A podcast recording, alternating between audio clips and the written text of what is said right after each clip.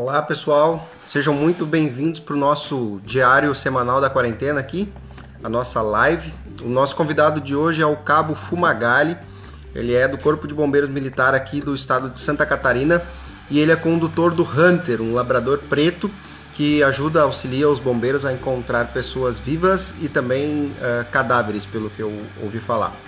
Então hoje a gente vai conversar sobre como funciona o trabalho dos cães bombeiros da uh, do Corpo de Bombeiros Militar aqui do estado de Santa Catarina. Vou aguardar o, o Cafo Magali entrar aqui e me chamar para a gente começar a nossa conversa. Esse episódio aqui vai estar disponível também no meu Spotify. Você pode procurar lá Adestrador Wilson Domingues no Spotify que você vai me encontrar. Vai encontrar alguns outros episódios também, episódios mais curtos Vão me dizendo aí se o áudio tá legal, se vocês me escutam bem. Caso não esteja muito bom, vocês me dêem um toque aí. Olá, tudo bem? Boa noite, Wilson. Tudo bom? Tranquilo? Boa noite, uh, Fumagalli. É Ronaldo Fumagalli, isso? Isso, isso aí. Não sei se o áudio tá bom isso. aí, tá escutando bem? Tô te escutando bem. Você me escuta bem? Show de bola. O áudio tá bem bom. Ok. Então, pode ficar à vontade para se apresentar para o pessoal, que eu já, te, já dei uma breve apresentada aqui no, eh, em você, que vai ser o nosso convidado de hoje, mas faço questão que você se apresente pessoalmente e fale um pouco sobre o seu trabalho e depois a gente tem algumas perguntas, algumas dúvidas sobre o trabalho dos cães bombeiros, que é o tema da nossa live de hoje, então pode ficar à vontade para se apresentar aí. Então vamos lá. Então, Wilson, sou o cabo Ronaldo Fumagalli, tá? Já trabalho no Corpo de Bombeiros Militar de Santa Catarina há 16 anos, mais de 16 anos. Uh, na área de busca e resgate com cães há mais de 10 anos, comecei em 2009. A gente realiza esse trabalho aí de, de, de busca de pessoas perdidas ou desaparecidas aqui na, no nosso estado. Já participamos de algumas ocorrências aí a nível nacional, né, bem conhecidas, como Mariana, Brumadinho, né, então são todas ocorrências que nos deram aí bastante bagagem, bastante experiência aí para trabalhar nessa área. Legal, legal. E eu vi que você, o nome do seu cachorro é Hunter, né? Que idade, que idade ele tem e há quanto tempo ele está trabalhando contigo? Então, eu já trabalho com o Hunter há seis anos, tá? Ele tem seis anos, então peguei ele bem filhote, com dois meses. Já é o meu segundo cão de resgate. Já tive uma, já trabalhei com uma cadela também, a Find trabalhou por, por seis anos também, já está aposentada, né? E o Hunter é um cão especialista na busca é, de restos mortais, mas também faz busca de pessoas vivas, né? Um cão dupla função que a gente chama, busca pessoas vivas e, e, e restos mortais. É um cão já bem experiente, Muito legal. participou de muitas ocorrências e, e é um cão que já, já, já participou de muitas ocorrências e tem bastante experiência. Legal, legal. Então, o público que está nos assistindo aqui, em grande maioria, são pessoas que não hum. conhecem o trabalho dos cães bombeiros, né? Da, da do, do, Corpo de Bombeiros aqui de Santa Catarina, né? Não, não conhecem nada, são pessoas bem leigas. Eu sou um, um entusiasta aí da, da busca e resgate. Eu treino meu labrador aqui na, na minha região, com o apoio de uma, de uma amiga, que é a Rita, que eu acho que você já treinou junto com ela também. Hum. Ela é juíza de, de adestramento juíza de provas de certificação. E então eu vou te fazer algumas perguntas que são perguntas bem leigas para as pessoas que realmente não entendem nada, não sabem como funciona. Uh, então a primeira pergunta que eu quero te fazer é como que se escolhe o cachorro certo para trabalhar com busca e resgate? Então, Wilson, isso é, é uma pergunta bem, bem complexa. Claro que tudo vai depender da região onde você vai trabalhar, né, o local que você vai trabalhar, trabalho que vai ser desenvolvido, né? Se você vai trabalhar aí na área do rastreio, na área do venteio, né? que são técnicas diferentes de trabalho, de repente a gente pode até se aprofundar um pouquinho mais para o pessoal entender. A questão da, da, da, temperatura dos locais, né? Na nossa região sul aqui a gente trabalha com labrador, é um cão que se adapta muito bem a essas nossas, as nossas temperaturas, né? que são temperaturas mais baixas. É um cachorro que tem um rendimento muito bom aqui para nós. Claro, se você for trabalhar lá para o norte, hum. você vai ter que buscar um cão, uma raça que né, suporte um pouco mais, uma temperatura mais elevada. Não que o labrador bem condicionado não vá conseguir fazer o trabalho. Né? Ele vai conseguir fazer o trabalho, mas ele se adapta melhor a, um, a uma região com uma temperatura mais, mais fria. Né? Então vai depender muito do local que você vai trabalhar, da situação, né? para que, que você vai utilizar o cachorro. Se é para faro entorpecente, né? tudo isso você vai ter que estudar a raça, né? vai ver para que, como que aquela raça vai, vai, vai, vai desenvolver o trabalho para você escolher o, o, tipo certo de cão, né? a raça certa para realizar o trabalho. Sim. E relacionado ao temperamento, qual, qual tipo de temperamento tem que ter esse cachorro para fazer um bom trabalho quando estiver formado na fase adulta na busca e resgate? Wilson, a gente vai trabalhar com pessoas, crianças, né, idosos, pessoas aí com, com, com problemas mentais, de repente. Então você tem que ter um cachorro, você tem que utilizar um cão que seja extremamente dócil, que jamais vai apresentar um traço de agressão, né, né, nessas vítimas, nesses figurantes, mesmo durante treinamentos, né, que a gente utiliza os sistemas ali que a gente está simulando nos treinamentos. Então, tem que ter um temperamento mais tranquilo. O labrador é um cão muito dócil, é um cão que gosta muito de pessoas, gosta de crianças, é um cão muito confiável para esse tipo de atividade. Uhum. Não que outras Sim. raças, outros cães não sejam, mas algumas raças você vai ter que trabalhar essa parte da socialização, fazer um trabalho mais intenso de socialização para que ele não apresente de repente uma alguma agressividade, né, alguma coisa aí lá na frente. Então, para nós aqui do Corpo de Bombeiros, a gente utiliza o labrador já justamente né, por essa docilidade, por essa facilidade de você trabalhar ele. É um cão, é um cão bem é, é que, que, suporta é, esse, esse, trabalho muito bem. Né? Como já falei, trabalha nesse tipo de temperatura, ele se adaptou muito bem. Então, é uma raça muito boa que, que a gente conseguiu é, adaptar muito bem para esse trabalho de busca e resgate.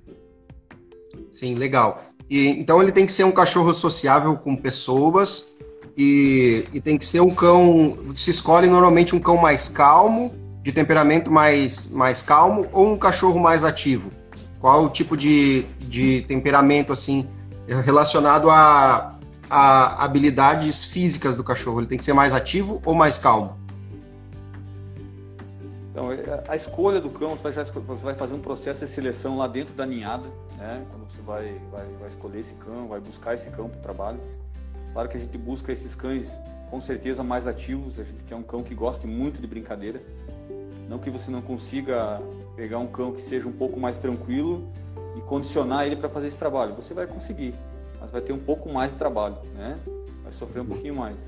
Então você já escolhe um cão né, com um drive um pouquinho mais alto, né, mais ativo, que goste muito de brincadeira, um cão que seja é, que não tenha medo, né? Você vai é, visualizando lá na ninhada já todos esses filhotes, é, vendo alguns parâmetros ali que você vai é, acabar escolhendo ele para utilizar na atividade.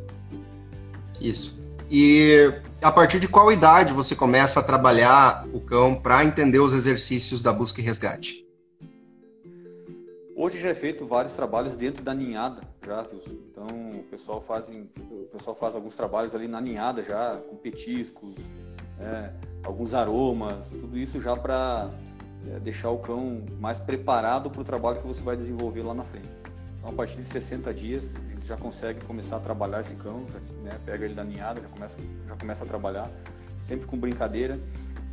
É, é, a nossa técnica aqui, gente, como eu falei, a técnica do venteio, então ele vai procurar uma pessoa em uma determinada área, qualquer pessoa, qualquer, qualquer ser humano vivo em uma determinada área. Né? O ser humano está todo o tempo é, soltando células mortas e é esse odor ali que o cão vai, vai, vai procurar. Então você acaba é, estimulando ele para ir atrás dessa pessoa através da brincadeira. Então uma série de, de, de treinamentos ali relacionados né, com brincadeira para você estimular isso no cão. Então, o cão, quando ele vai procurar a pessoa, ele está procurando hum. a pessoa com o bônus de alguma recompensa alta para ele. Isso? Algum brinquedo, ou não sei se você trabalha mais com brinquedo ou com comida. Ou depende do cachorro? Ele vai procurar essa, é, ele, vai, ele vai procurar essa pessoa buscando uma interação, né? Buscando muitas vezes um prêmio, ou até mesmo a própria interação já é o prêmio para ele. Tá? Ou um paninho que você vai brincar ali, fazer um cabinho de guerra, ou jogar uma bolinha né? Uhum. É, ou até interagir, tocar nele, brincar e tal, isso tudo já é, já a gente já, já considera como sendo um prêmio para que ele, quando ele localiza essa pessoa, esse figurante. Né? Petisco Sim. geralmente a gente utiliza mais na parte de obediência e destreza, né? a gente não utiliza muito petisco nessa nessa, nessa fase aí de, de ele estar tá buscando esses figurantes, essas vítimas, é, utiliza mais a brincadeira mesmo, com paninho, com bolinha, algum brinquedo, é, tocando no cão, interagindo bastante, né? Ele fica muito, muito feliz quando ele encontra essa pessoa e, e acaba interagindo com esse figurante, com essa vítima.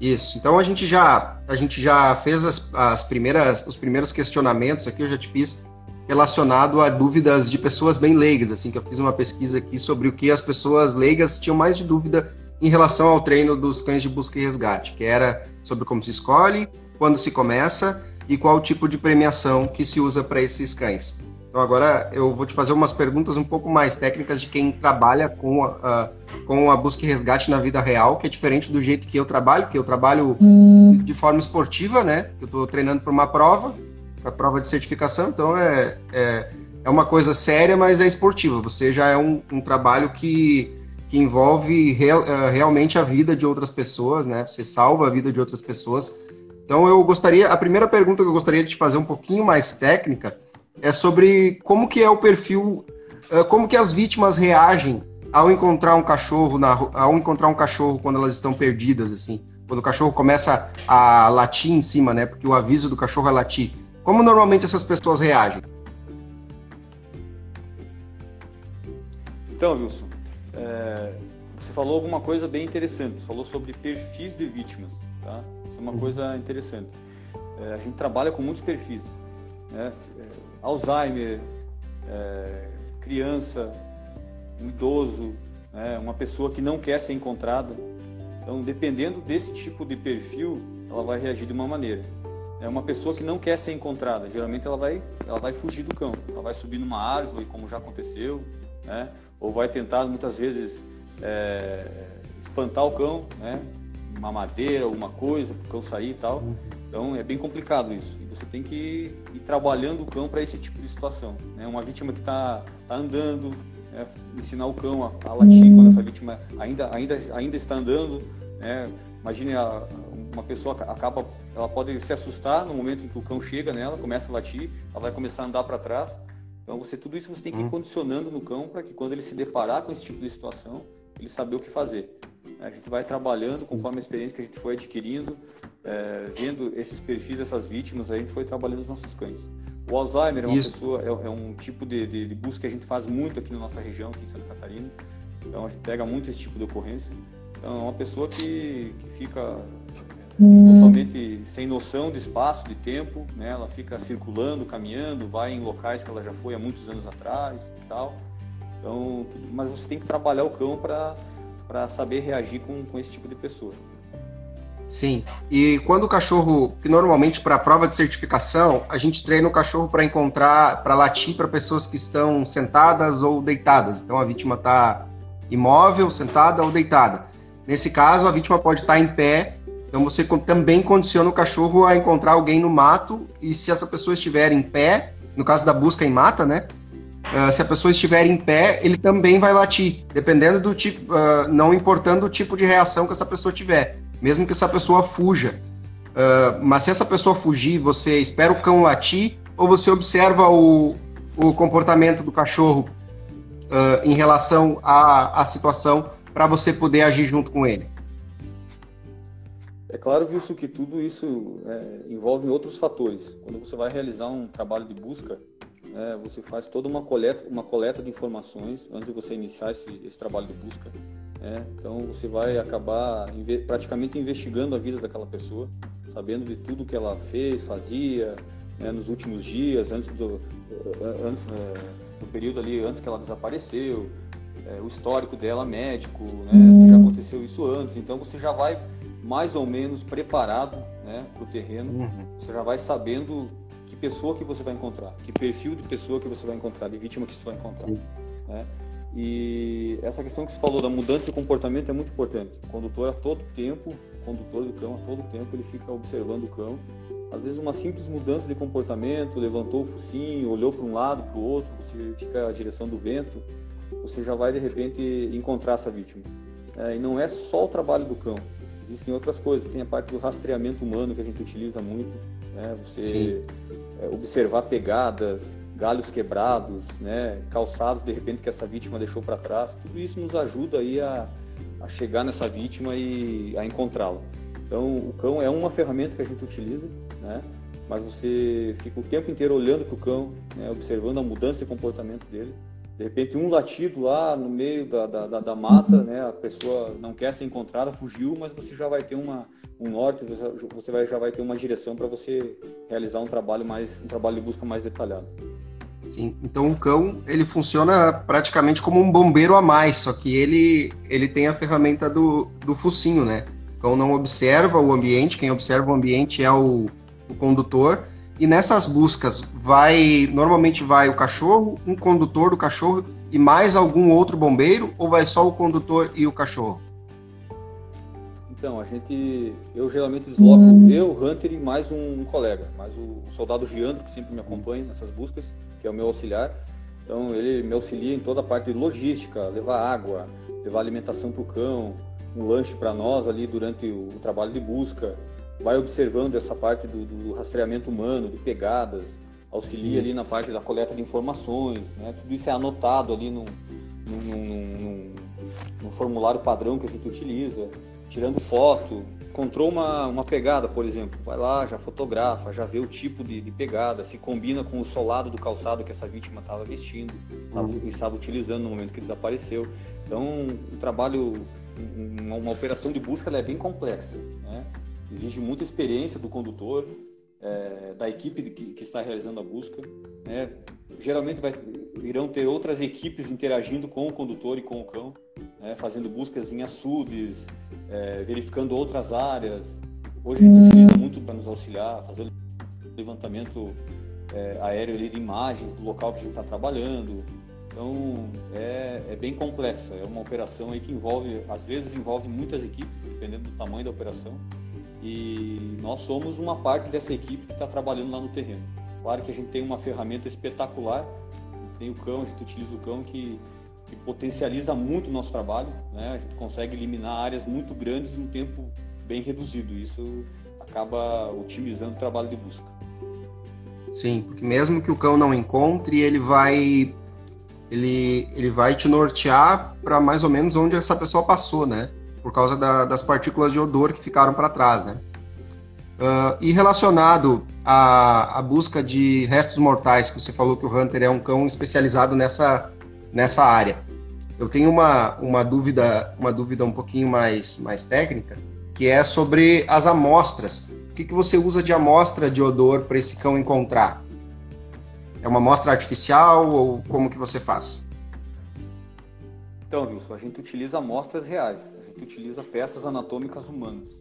Hoje a gente consegue, a gente tem contato com alguns hospitais, algumas parcerias aí bem bacanas né? Então, são, são peças que, que são amputadas de cirurgias, serão descartadas, incineradas né?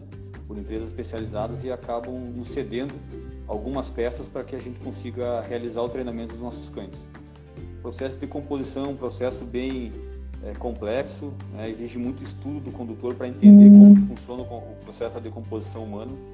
É, elimina muitas partículas durante é, essa decomposição são essas partículas aí que o cão vai, vai sentir, vai farejar lá no terreno e nos indicar que existe é, ou não partículas da decomposição humana naquele local. Então, existe bastante estudo, né? você trabalha com uma dinâmica de deslocamento dessas partículas também no ambiente. É muito diferente das partículas do vivo, né? totalmente diferente.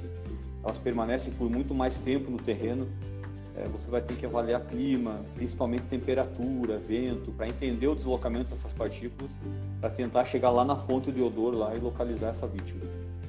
Legal. E outra dúvida, a indicação é a mesma de quando o cão encontra uma vítima viva? É o latido também? É mesmo, ele faz uma indicação ativa através do latido. Porém, em alguns casos, ele utiliza o rasquear também, né? por exemplo, um caso de soterramento, lá em Mariana, lá em Brumadinho, né, que as vítimas estavam soterradas. Então o cão, além de latir, ele rasqueava, ele cavava. Então, em alguns locais, o simples fato de ele estar tá cavando, ele demonstrar muito interesse naquele, naquele local, começar a cavar, já, já era um indicativo que tinha, com certeza, uma vítima naquele local soterrada. Então, além do latido, é, a questão do rasquear, do cavar, é, assim, a gente é muito perceptivo no trabalho de busca é, em restos mortais. É, essa mudança de comportamento na especialidade de restos mortais tem que ser muito mais observada. Não que no vivo Sim. não tenha que ser observada, mas no restos mortais é muito mais visível. O cão ele, ele faz um trabalho muito mais investigativo, digamos assim, quando ele trabalha restos mortais. Né? São, muito, são muito mais partículas que permanecem no ambiente, ele vai investigando, vai cheirando, cheira aqui, cheira ali. E o condutor tem que conhecer muito bem o cão, treinar muito para saber é, que ele tá, que, que, aquele comportamento é de, de, partícula que, que, está no local e o cachorro está sentindo o odor delas. Sim, muito, muito bom, muito bom, Fumagalli. Uh, outra dúvida que eu tenho, quando você vai fazer o treino de, de do cão para o cão encontrar uh, restos mortais de, uh, de, de, vítimas, esse treino é feito sempre com, com as amostras enterradas ou as amostras também estão fora do, uh, fora do solo, estão sobre o solo ou estão sempre enterradas? Então, essas amostras é, passam por todo um processo de condicionamento, né? Existem cinco fases durante o treinamento e você vai evoluindo dentro dessas cinco fases. Tem a fase da apresentação do odor, que ele vai conhecer os odores que ele vai procurar e a partir daí você começa a dificultar de forma gradual. Você enterra, você pode uhum. deixar dentro de um, você pode deixar dentro de um manequim sobre o solo, né? Tem a questão de você ensinar o cão a procurar uma pessoa em elevação, né? Então você coloca dentro do manequim, utiliza esse manequim para condicionar essas amostras. Né? Você pode levantar esse manequim para ele procurar é, essa vítima em elevação. É, embaixo d'água também, trabalhamos com nossos cães, com os nossos cães em casos de afogamentos. Então, a, a, decomposição que vai, a mesma decomposição que ocorre ali na terra, né, embaixo da terra ou sob a terra, ou sobre a terra, ela vai acontecer é, debaixo d'água. Né? Então, essas partículas serão volatizadas lá embaixo d'água durante o processo da decomposição. Então, elas subirão, elas, essas partículas sobem lá, micropartículas sobem, microbolhas, acabam saindo da água e o cão vai acabar detectando essas partículas ali fora da água e determinar um local bem aproximado de onde aquela vítima se encontra afogada. Então, na terra, na água, em elevação, então várias várias situações nós temos que apresentar apresentar para os cães aí para deixá-los preparados para o atendimento das ocorrências. Legal. Você participou de duas das duas ocorrências mais das duas tragédias mais tristes que aconteceram no, no, país, né? Foi, eu acho que o desastre de Mariana e Brumadinho, né? Duas, dois desastres com barragens. E antes de você participar desse, dessa ação uh, na barragem, o teu cão já trabalhava com restos mortais. O cão que não trabalhava com restos mortais conseguiu trabalhar hum. naquela situação ali de vítimas soterradas? Wilson, é, nós, antes de participar de Mariana, já, a gente já trabalha, a gente trabalha em uma parceria muito forte com a Polícia Civil do Estado de Santa Catarina. A gente presta um apoio aí para localizar vítimas é, desaparecidas aí que, que, a Polícia Civil está investigando e tal. Então, os nossos cães acabaram é, pegando muita experiência com ela, nessa área, principalmente o Hunter. Eu faço muito esse tipo de auxílio. E quando chegaram para trabalhar, em, principalmente em Brumadinho agora, ele já tinha muita experiência. Era um cão muito experiente, já trabalhava, já, já tinha trabalhado muito esse tipo de situação. Não que foi fácil, mas ele teve um desempenho muito bom. Né? E eu sempre atribuo a essa experiência que a gente adquiriu é, nessas ocorrências que a gente tem atendido, não só da Polícia Civil, mas ocorrências de pessoas desaparecidas que infelizmente acabam terminando em óbito e a gente é, vai buscar, vai trazer, vai localizar essas vítimas para que as famílias consigam é, se despedir de forma digna. E então essa experiência que a gente veio adquirindo é, com o passar do tempo nos ajudou muito em Brumadinho e nós estudamos muito também essa parte da, da essa especialidade de restos mortais. Eu sou instrutor do curso sinotécnico. Dentro do curso sinotécnico tem uma pasta que, que, que, é somente de restos mortais, né, de cães especialistas em restos mortais, então já estudo isso há, há, há bastante tempo. Isso contribuiu, me deu muita experiência para conseguir um resultado bem positivo em, em Brumadinho. Não sei qual era, eu lembro, esqueci qual era a segunda pergunta, Adilson. Não, a pergunta, a pergunta era se o, se, se o cão que o cão que não, basicamente, o cão que nunca treinou restos mortais, também encontra vítimas soterradas que infelizmente já já perderam a vida? Como eu falei, são, são odores diferentes. O vivo e o e, e restos mortais são, são odores completamente diferentes. Se você não treina restos mortais, você não vai encontrar. É, as pessoas às vezes têm a, a, a, ideia de que não, mas é um odor forte, o cão vai mudar o comportamento. Não, às vezes ele passa em cima e não e não muda o comportamento. Né? Tem uma série, tem uma dinâmica muito muito complexa é, é, em cima disso. Corpos enterrados é, é, é muito mais difícil o cão, o cão localizar. Tem que ter um treinamento muito mais específico né, para que o cão consiga localizar a fonte de odor. Então não é não é simples assim. Então o cão que não for bem condicionado, que não tiver conhecimento dos odores que ele vai buscar, dos odores da decomposição, com certeza ele não vai não, não vai conseguir encontrá-los. Foi interessante, porque eu, eu tinha ainda em mente que, que o cão que achasse pessoas vivas também conseguiria achar pessoas uh, mortas, né? Mas pelo jeito, pelo jeito não. Então a, o odor é diferente e, e a apresentação desse treinamento para o cachorro tem que ser diferente também, né? Tem que ser com treinamento pelo que você explicou ali mais gradativo, com dificuldades maiores com o passar do tempo, né? Para que o cachorro vá evoluindo. E nessas operações em que, em que se vai, operações reais, assim, o que, que é avaliado na hora de, é, de se trabalhar com o cachorro para manter também o cachorro num, num nível de segurança e para que ele não chegue em, em, muita exaustão e também para que ele se mantenha seguro assim, em relação a, a materiais que podem existir naquele ambiente, ao tipo de terra, do cachorro se soterrar, do cachorro acabar se enfiando em algum lugar onde não deveria, ou então em algum lugar muito perigoso porque ele sentiu o cheiro. E eu acredito que quando ele sente esse odor, ele acaba indo, não, importando, não se importando com, com medos, né? Então, o que, que você avalia para manter o teu cachorro seguro nessas operações? O condutor tem que estar sempre de olho no cão. Né? Ele não pode piscar. Tem que estar o tempo inteiro observando. Principalmente porque a gente trabalha com os cães sem guia né? Eles uhum. trabalham na técnica do venteio, eles trabalham livres, né? Então o condutor tem que estar todo isso. O condutor tem que estar todo o tempo observando o cão, avaliando a situação, avaliando o terreno, né? É, todos os cães de Santa Catarina, todos eles, eles não vão para a operação real sem passar pelo processo de certificação. É, e essa certificação, para você passar, para você ser aprovado nesse processo de certificação, o teu cão tem que ter um nível de obediência e destreza muito alto. Então, uhum. obrigatoriamente, consequentemente, o condutor vai ter é, condição de controlar o cão é, é, durante, o, durante o atendimento ao ocorrente. Então, a partir do momento que você visualiza uma situação que, que pode colocar o cão em risco, você já dá um comando para ele parar, não, chama ele, não deixa ele, ele deslocar, né, para não, não colocar esse cão em risco. É, tinha muita dificuldade com isso, a todo tempo tinha que observar, era muita lama, tinha locais que a gente não conhecia, não sabia da profundidade, então era bem complicado.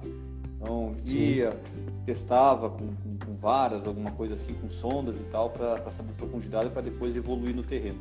Mas a todo tempo tem que prestar atenção. Com relação à alimentação, Sim. a pre preparação do cão para ocorrência. Então os cães têm que estar, tá, eles, eles sempre têm que estar bem condicionados. Então isso é uma preocupação constante nossa, condicionamento físico do cão alimentação também, uma ração diferenciada, uma ração já que com, que, com um nível de proteína maior, né, com, com, com, outras, outras coisas ali que vão auxiliar o cão durante o trabalho dele. Como é um cão que trabalha, ele trabalha muito, é, Wilson, né? então muitas vezes a gente fica dias com o cão realizando buscas, então ele tem que estar bem fisicamente. Claro que Sim. o condutor vai avaliar a partir do momento que o cão cansou, é, a temperatura está muito alta, no horário do meio-dia, por exemplo, é, a gente para, descansa, sempre hidratando muito o cão, sempre com muita hidratação. Nós temos dois veterinários dentro do Corpo de Bombeiros, a soldado Andresa e o soldado Josclay, de Xanxerê e Brusque, que eles fazem todo esse acompanhamento para nós, sempre nos dando dicas, sempre nos orientando para que a gente consiga sempre manter os cães no condicionamento físico é, sempre de alto nível para que possam render muito durante o atendimento às ocorrências. Sim, sim, muito legal. Eu, eu fiz essa pergunta porque realmente Brumadinho, tô olhando as, olhando as imagens assim, eu percebia que o, o ambiente ali era bastante perigoso, né? Por causa da. Tinha risco do cachorro se atolar e não conseguir sair, o cachorro se, se enfiar muito naquela lama que, que tinha até alguns, alguns materiais ali, alguns resíduos de, da, daquele material da, da barragem que podia fazer mal para a saúde do cachorro a longo prazo também, né? Então, e, e, eu sei que acontecem outras situações uh, mais cotidianas, que não são tragédias tão grandes, mas que também o cão se coloca em risco às vezes, né? Então, a obediência também é muito importante na hora de, de se ter um cão de, de busca e resgate, né? Você falou sobre a prova de e assim, certificação. Assim, Pode falar. E assim, Wilson, é, não só, como você falou, não só a Mariana, não só o Brumadinho, né, que são ocorrências que ficaram nacionalmente conhecidas, mas a gente já trabalhou, por exemplo, em canyons, em Bom Jardim da Serra, é, locais perigosíssimos, em que a gente teve que utilizar guia. Né? Você trabalhava em locais ali que o, o risco era muito alto, então a gente acabou utilizando uma guia um pouco mais longa para ter uma garantia caso o cão né, esbarrasse é, em algum local, alguma coisa. É, em rios também, açudes, a gente utiliza coletes, utiliza guias, né, tudo isso para garantir a segurança dos nossos cães. Sim. Em relação à prova de certificação, essa prova de certificação vocês fazem ela. Uh, vocês têm que manter a prova de certificação do cão. Por exemplo, o cão hum. fez. O, o Hunter fez uma prova de certificação, ele já está apto para fazer. para trabalhar até o fim da vida, ou vocês vão renovando essa prova de certificação de tempo em tempo? Não, Vils, todo, todo ano é feito, é feito prova de certificação. É, hoje nós, nós, participamos de dois tipos de prova, é, a nível nacional e a, tem a prova que é a nível internacional, que é a prova da IRO, né, que são juízes é, da IRO, que, que, é uma organização de busca e cães de resgate da Áustria, e acabam vindo aqui no Brasil aplicando essas provas aí nos nossos cães. Então tem essa a nível internacional, tem a nível nacional, é, que também é, é, nos mesmos moldes da prova internacional. Né? A prova internacional, como você já até comentou, ela é uma prova um pouco mais esportiva, né? é uma prova um pouco mais esportiva. Então, na, na prova nível nacional, a parte da a parte de busca, a prova de busca é um pouco mais pesada né, do que a, a, internacional. Já na internacional, a obediência e destreza é mais pesada, né? Os juízes uhum. têm uma mão mais pesada. Então, a nossa prova nacional hoje, a prova de busca é um pouco mais difícil. Né? São provas diurnas e noturnas, né? não é apenas uma, uma prova apenas. Então, leva dois, três dias para você executar essa prova. Tem deslocamentos com, com aparelhos GPS, a parte de orientação que o condutor tem que, tem que dominar também. Então, uma série de outros requisitos aí que são cobrados do condutor e do cão. Então, vocês vão renovando essas provas de tempo em tempo para tentar manter um, um, padrão ali de, vamos dizer assim, de qualidade, né, dos cães e dos. Pelo que eu entendi, é, é isso. Com certeza, todo ano então são realizadas essas provas, nós participamos dessas provas e certificações elas vão verificar se o condutor e o cão estão aptos a atender essas ocorrências. Então isso obriga o binômio, né, o condutor e o, e o cão, a estarem sempre treinando né? não só a parte técnica da busca, mas como também manter o cão sempre num nível é, físico né, alto e consiga é, superar essas provas é, e, consequentemente, consiga resultados positivos em ocorrências também. É, nós fomos a primeira corporação do Brasil a implantar esse modelo de certificação é, de, de, que os cães não vão para a ocorrência sem participar de uma prova de certificação. Então, nenhum cão é liberado para atender a ocorrência sem antes ser aprovado nessa prova de certificação. Que é nessa certificação que você vai conseguir um padrão mínimo para que esse cão, é, que a gente tenha certeza que ele vai chegar lá na ocorrência e vai conseguir um resultado positivo. E a prova internacional ela tem níveis, né? Ela tem o nível V, o nível A e o nível B. Né? São, são três níveis. Uh, eu gostaria que você hum. falasse um pouquinho sobre esses níveis das provas de certificação internacional. Recentemente foi incluído, incluído esse nível V. Eu não, não cheguei a passar por esse nível V ainda. Quando eu comecei com, com a minha outra cachorra, Find, com o Hunter ainda era nível A e nível B. É, então, o nível A é uma prova um pouco mais, mais tranquila. Né? Você, durante a prova de busca, a gente está falando da, da certificação internacional, né? Durante a prova de busca, o cão tem um tempo lá para um tempo e uma área determinada para localizar para localizar duas vítimas. Né? Isso no nível A. É, já na nível B aumenta esse número de vítimas, aumenta muito também o tamanho da área. Isso obriga obriga o cão a, a ter um condicionamento físico muito maior, está né? muito mais preparado para trabalhar mais tempo é, naquela área e conseguir localizar aquelas três aquelas três vítimas. A parte da obediência e destreza É, é a mesma coisa para as duas provas, para os dois níveis, é, nível A e nível B. E recentemente foi incluído o nível V. Tá? O nível V, então, é para você testar alguns é, é, cães mais jovens, né, se já, já, já, já são aptos a, a participar da, da, da, da, da prova nível A. Então, o nível V, digamos assim, que é um acesso para o nível A. Então, já é um, é, se não me engano, é uma vítima só, é, um espaço reduzidíssimo de, de, de, de, o tamanho da área, uma, uma, um tamanho bem menor. É, e é uma vítima e a parte de obediência ali, destreza também são os exercícios bem, bem menos que no, no nível A e nível B. Sim. E, e outra dúvida que eu tenho, por exemplo, aqui tem alguns adestradores que me acompanham, tem bastante adestradores que me acompanham aqui e também que me acompanham lá no, no podcast, lá no Spotify, que vai, vai para o podcast também, que daí fica só o áudio. Uh, alguns já me perguntaram se pessoas civis podem fazer essa prova de certificação internacional. Uh, civis também que quiserem treinar os seus cães de maneira esportiva também podem fazer essa prova ou é somente para bombeiros? Então, essa prova internacional, como a gente já comentou, é uma prova bem esportiva. Na Europa, por exemplo, existem é, é um esporte é um esporte bem bem bem difundido, né? Participam muitas pessoas. No Brasil está começando, está chegando agora isso. É, com certeza civis podem participar. Eles têm que, o único detalhe é que esses civis eles têm que ser filiados a organizações, é, têm que fazer parte de organizações que são de organizações que são filiadas à, à IRO, a Organização Internacional de Cães de Busca e Resgate. Né? Mas pode hum. participar sim, civil também pode participar.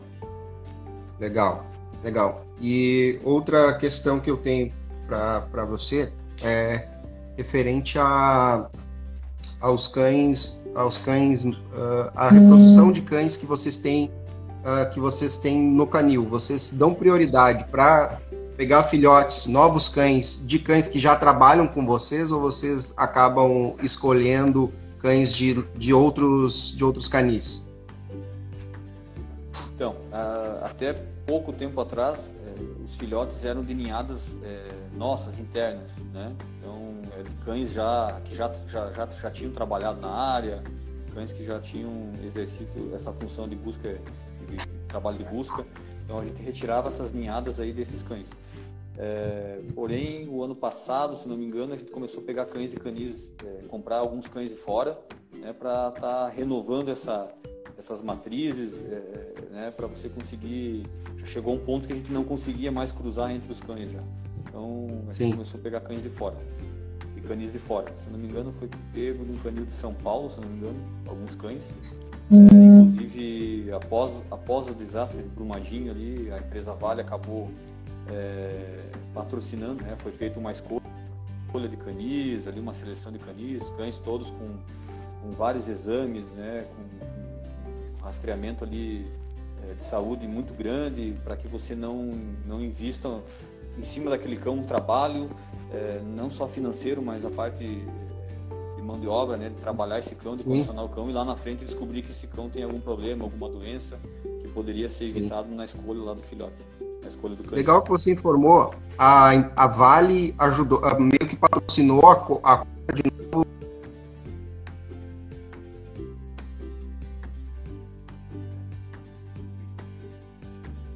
Isso, isso, isso não só para o Bombeiro de Santa Catarina, mas para todas as corporações que acabaram trabalhando lá em, em Brumadinho, né? as corporações que utilizaram cães em Brumadinho, eles acabaram é, patrocinando aí esses, esses filhotes. Pô, legal, legal a atitude deles. Claro que não não justifica tudo o que aconteceu, né? Toda a tragédia que aconteceu, mas é interessante que eles fizeram alguma coisa para para ajudar essa, esse pessoal que trabalhou lá para encontrar, que ainda eu acho que estão trabalhando para encontrar as vítimas de, de, Brumadinho, né? Eu acho que é Brumadinho que ainda tá, ainda tem gente trabalhando lá, né? Então agora parece que foi paralisado devido à pandemia, né? Mas ainda, se não me engano, são 13 vítimas que faltam ser localizadas. Acredito que logo eles já reiniciem essas buscas aí, esses trabalhos de busca aí para tentar é, localizar essas vítimas que estão faltando mas praticamente um ano após o desastre ainda, ainda existiam equipes trabalhando lá na, na região do desastre. Uh, vocês estão, sempre trabalharam aí em. Vocês são de Xanxerê? Então, eu sou de Curitibanos. É, Santa, uh, o Corpo de Bombeiros Militar de Santa Catarina não tem um canil central. Tá? Ah, Os cães ficam espalhados, ficam espalhados pelo estado. Então hoje a gente tem cães no litoral, é, São José, é, Navegantes, Itajaí, Brusque, Blumenau, aqui em Curitibanos, Canoinhas e Xanxerê. Se não me engano, se não me falha a ah. memória, são esses. E, então, são todos e espalhados a... pelo estado. E o Corpo de Bombeiros aqui do estado, ele trabalha só com labradores ou tem, ou tem conhecimento de outros cães de outras raças que tem trabalhado também? Não, por enquanto a gente trabalha só com labradores. Tá? A gente tem algumas alguns estudos, algumas expectativas aí de futuramente trabalhar outras raças, mas ainda é uma coisa que a gente está estudando muito ainda. O labrador, por enquanto, está suprindo nossa demanda, como eu já falei, um cão que se adaptou muito bem à nossa região, se adapta muito bem à nossa região, ao nosso trabalho. Então, o Corpo de Bombeiros Militar de Santa Catarina trabalha somente com labradores. É, é um cão muito, muito funcional e bastante versátil e confiável também, né? É diferente, eu acho, de você trabalhar a busca com um Malinois ou com um pastor. E, e, é um cão também que, que tem, eu acho que uma das dos fatores de escolha deve ser também pela, pela, pela imagem desse cão, né? Ele, não é um cão que assusta uma vítima de uma maneira que, como um pastor alemão ou um, um, um Malinois, né? Que late já de uma maneira um pouco mais, mais agressiva também, né? Com certeza. É, uma, imagine uma criança perdida numa região de mata se deparar com um Malinois, por exemplo. Não, não tenho nada contra a raça, tá? Inclusive, sou um, um, amante dessa raça. Tenho dois, tenho dois males em casa. E só que são, são raças bem diferentes, né? O, o labrador é um mais simpático, mais dócil. A mordida dele é muito macia, né? é muito diferente. Do, tá, vamos, vamos comparar com o Mali, por exemplo. O Mali, se ele errar a mordida e pegar na tua mão vai, vai machucar. O labrador não, ele errou, ele pega na mão, parece que ele já alivia, né? Tem uma mordida muito mais macia. Uhum. É um cão muito simpático, muito tranquilo, tem um temperamento muito bom de você trabalhar. É um cão muito seguro. Uhum. É, é, uma raça que se adaptou muito bem a esse trabalho. Não que o Mali, pastor alemão, né, outras raças não vão se adaptar. Claro que vão se adaptar. Tudo vai depender do conhecimento técnico do condutor, né, do adestrador, vai trabalhar aí as dificuldades da raça e fazer com que ele consiga é, realizar esse trabalho de busca. Mas o labrador é um cachorro muito bom de trabalhar. Sim, sim. É um cão muito muito sociável, assim como também tem outras outras raças que têm esse mesmo perfil, né? Mas que daí já tem uma tem, tem o Golden Retriever, eu acho que é um, um cão também que tem esse mesmo perfil, só que é um cachorro que não suporta tanto calor, né? Por causa da, da pelagem mais mais espessa, né? E vocês como nunca pensaram. Uhum. Como, a gente, como a gente comentou, vai depender do local que você vai trabalhar. Por exemplo, lá no norte, você pega né, a região norte do Brasil, é difícil você trabalhar com Golden, com Labrador. Né? Então você vai ter que buscar uma raça que suporte, é, é que, que, aguente trabalhar em temperaturas mais altas. E o pastor belga de Malinois é uma raça que, que a gente sabe que, Lá é que suporta. Né? É um pastor alemão, né? existem outras raças que a gente já, você sabe que suporta se trabalhar em locais assim. Então você vai ter que trabalhar em cima dessa raça aí para você condicionar o cão a fazer esse trabalho de busca. Para nós aqui o labrador Sim. se adaptou muito bem. Pois é, eu, eu, eu tenho um pouquinho de experiência com busca uh, por treinar com pessoas que treinam, que, que treinam busca, né? Então eu treino bastante com a Rita, que já vai fazer um ano que a gente está treinando, e eu antes disso eu já tinha, quando eu comprei o meu, meu primeiro labrador,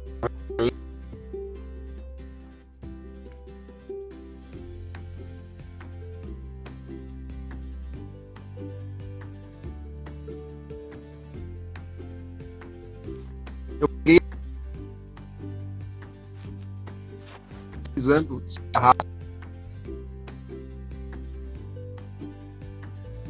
de busca e resgate lá em Farroupilha, no Rio Grande do Sul, quando eu ainda morava lá.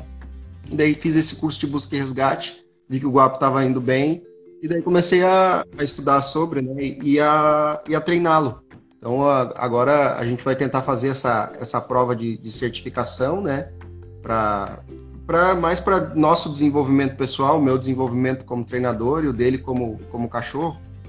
Uh, mas a questão que eu queria chegar é vocês nunca pensaram em ter cães menores para trabalhar na busca e resgate? Eu, por exemplo, gosto muito de um cão chamado Jack Russell, que é um cachorro pequeno e que tem uma, uma energia bastante alta também, que eu acho que seria faria um bom trabalho também. Vocês nunca pensaram em, em adquirir cães menores para a corporação, menos pesados, mais fáceis de carregar? Então, é, assim, ó, na nossa avaliação, na experiência que a gente tem, tem que a gente né, adquiriu durante o tempo, cães muito pequenos acabam tendo um pouco de dificuldade na, na parte da condição física também. Né? Lembrando que a gente não vai trabalhar só em áreas rurais. Pode trabalhar numa área de deslizamento, né? como foi lá em Brumadinho, é, numa área de desmoronamento, por exemplo, um prédio que desmoronou. Então o cão ele tem que ter um certo porte, uma condição física boa para superar alguns obstáculos.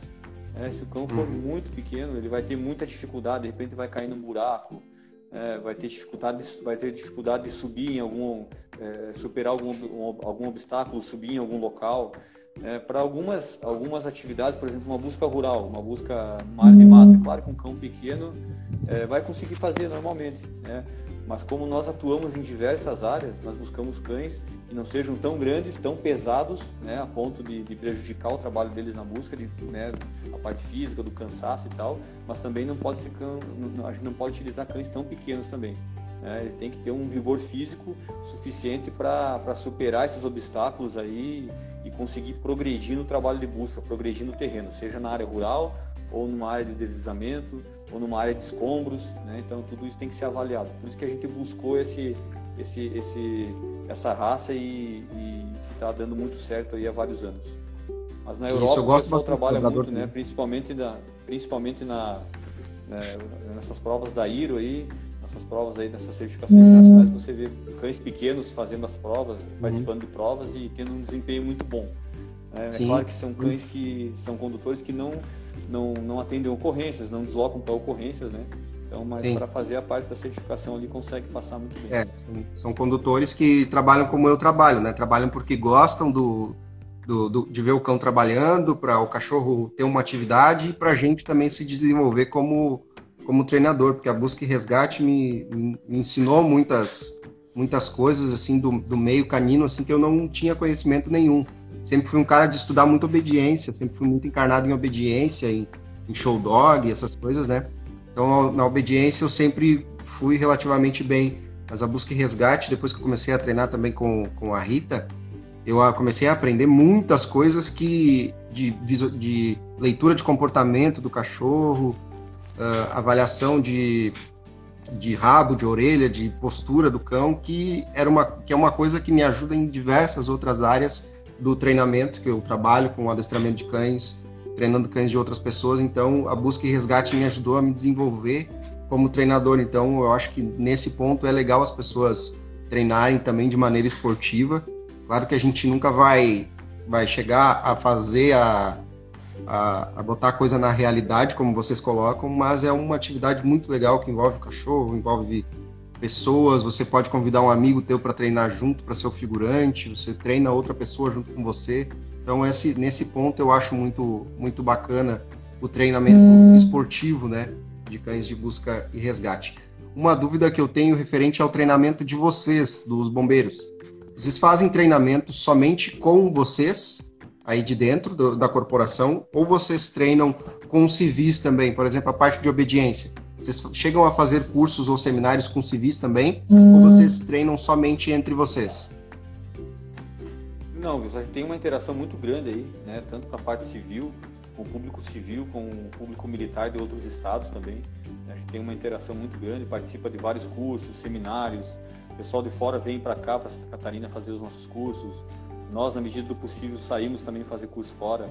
Participamos de seminários civis, né? Então, você está sempre aprendendo é, não é porque o seminário é para civis, não é porque é para decisores, né, a parte só de obediência que a gente não vai utilizar.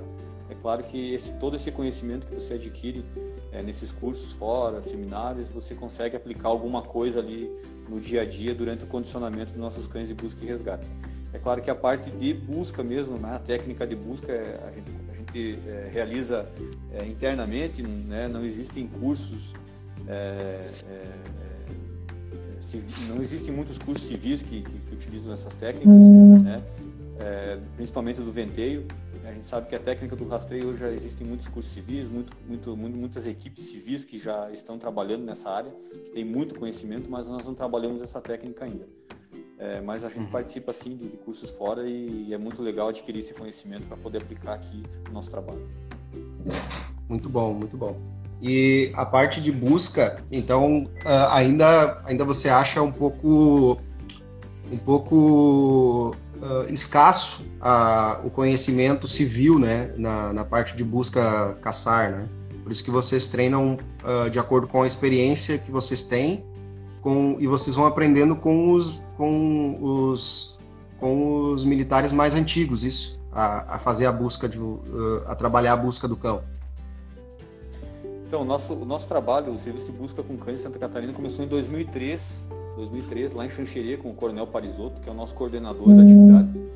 E de lá para cá, é, toda essa parte de condicionamento, de treinamento né, relacionado à parte técnica de busca foi, foi sendo desenvolvida, foi sendo adaptada, né, foi evoluindo para que o que temos hoje. Né, acreditamos, ainda estamos em evolução, não tem uma técnica que é fechada, que ó, a técnica é essa e pronto. Não, a técnica está sempre evoluindo. Né? Então, essa técnica vai estar tá sempre em evolução, vai estar tá sempre modificando para que a gente consiga condicionar os nossos cães a, a, as mais diversas realidades que a gente vai encontrar no, no, nos trabalhos de busca. Foi o que a gente, a gente falou agora há pouco aí sobre é, os perfis dessas vítimas. Então, você tem que condicionar o cão é, a latir para uma pessoa que estiver andando, que estiver assustada, que subir numa árvore, né? Tudo isso você tem que pensar e você vai ter que adaptar a técnica para chegar no resultado final para que o cão consiga a, a, fazer isso, a localizar lá que é o que é o que, é o que ele, que ele quer que ele faça no final, que é localizar essa vítima, indicar para nossa vítima.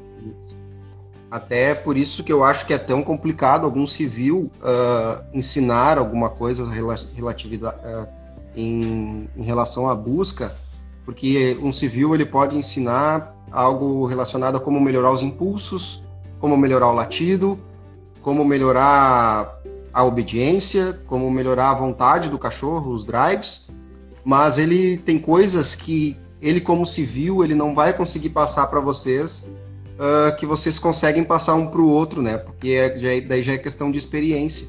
Porque, por exemplo, no nosso treino civil a gente não treina para o cachorro encontrar pessoas que estão correndo na mata. A gente treina para o cachorro encontrar pessoas que estão ali naquela posição que a pessoa vai estar tá na hora da prova, né? Então essa é a, basicamente a diferença, né?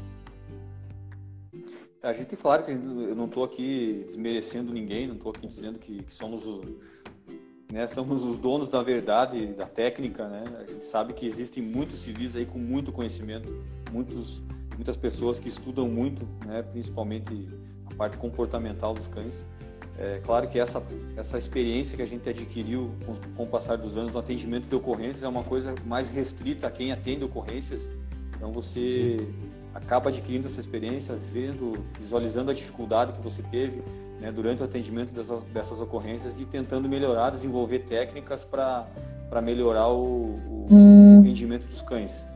E como eu falei, tem outras técnicas né, de rastreio, mantraining, existem muitas pessoas aí envolvidas é, dentro do nosso país, aí dentro do Brasil, que já estão muito, muito, muito avançadas aí nessas técnicas de rastreio, que é a, a técnica do odor específico, quando você dá uma roupa para o cão cheirar e ele vai procurar aquela vítima que vestiu aquela roupa, né, a dona daquela roupa, daquele, daquele, daquela vestimenta.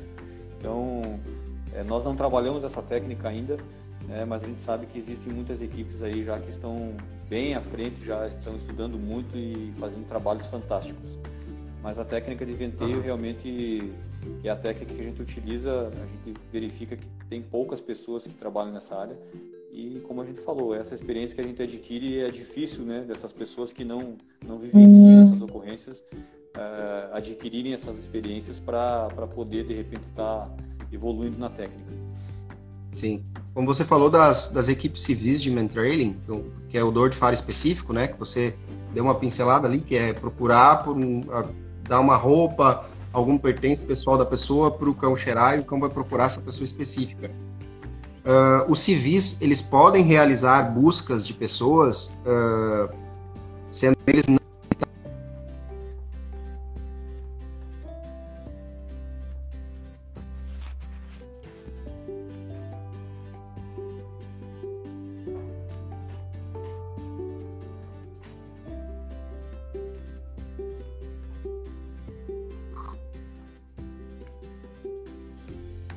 Conseguiu me ouvir? Deu uma travada aí, Consegui. Wilson, mas eu acho, que, eu acho que eu entendi a pergunta. Se os civis aí, eles podem realizar esse trabalho de busca aí, né? É isso, ou isso. é um trabalho ex exclusivo dos militares, né? Por legalmente os civis podem fazer o trabalho de busca? Então, é, se a gente for analisar a Constituição, esse é um trabalho exclusivo é, de forças estaduais, né? Está escrito lá na Constituição, aqui de Santa Catarina. Uhum. É, o trabalho de busca e salvamento lá é um trabalho restrito a forças estaduais. É, porém, em alguns locais, em alguns estados que não existem esse trabalho, essas equipes acabam se formando, é, treinando, estudando né, e acabam é, suprindo essa demanda que o Estado não consegue, não consegue proporcionar para a população. É, nós aqui em Santa Catarina, como eu comentei, nós temos vários cães espalhados aí por todo, por todo o estado para realizar esse trabalho. Geralmente, o que a gente tem visto é, que essas equipes, quando, quando né, esses civis que a gente sabe que tem aqui no estado de Santa Catarina também, quando nós nos encontramos nessas ocorrências, eles acabam interagindo, fazendo parte do grupo de trabalho, né, sendo orientados por nós ali durante o, trabalho da, da, de busca, fazendo parte da, da organização da busca, né, interagindo é, com o comando da né, com a pessoa que está comandando esse trabalho de busca e a gente não tem tido esse tipo de problema. É, algum, né, um ou outro aí anda fazendo alguma busca aí, às vezes sem, sem avisar a autoridade competente. Eu acho que, que o pessoal tem que cuidar muito. É, eu acho que não tem por que não avisar. É, existe uma equipe especializada no estado. Nós temos uma equipe muito grande, uma equipe com, com vários cães, é, cães com muita experiência, condutores com muita experiência já, né, que já trabalham há vários anos. É, né, a gente já há vários anos realiza esse tipo de trabalho. E como eu falei, existem Sim. muitas questões envolvidas durante uma operação de busca e que às vezes se a pessoa não tiver esse conhecimento, ela acaba é, atrapalhando um pouquinho é o trabalho que a gente vai chegar e fazer. Né? Essa parte do Sim. rastreamento humano, né? ele está contaminando é, demais a área, né? ou né? ah, ela foi lá, chegou lá, começou a fazer esse trabalho, a família acabou nem avisando polícia ou o corpo de bombeiros, e ele também não avisou o corpo de bombeiros, não, não avisou a polícia militar ou a polícia civil, né? ficou lá vários dias trabalhando e a gente chega já está um trabalho mais já, tá, já, já, se passaram vários dias, mas em Santa Catarina ainda isso está um pouco, ainda está, né, tem, tem um certo controle. Mas Sim. se for né, a Constituição estadual é uma atribuição do Estado. É uma atribuição claro. do Estado. E até porque esse não é o momento de você de você provar que teu cachorro consegue ou não consegue, porque claro. não tem você não tem você não tem margem de erro como num treino ou como numa prova, né? Tem a vida de outra pessoa ali envolvida e até mesmo a vida do cachorro e até a tua, né? Porque dependendo onde você vai se enfiar, você vai estar tá se colocando em risco.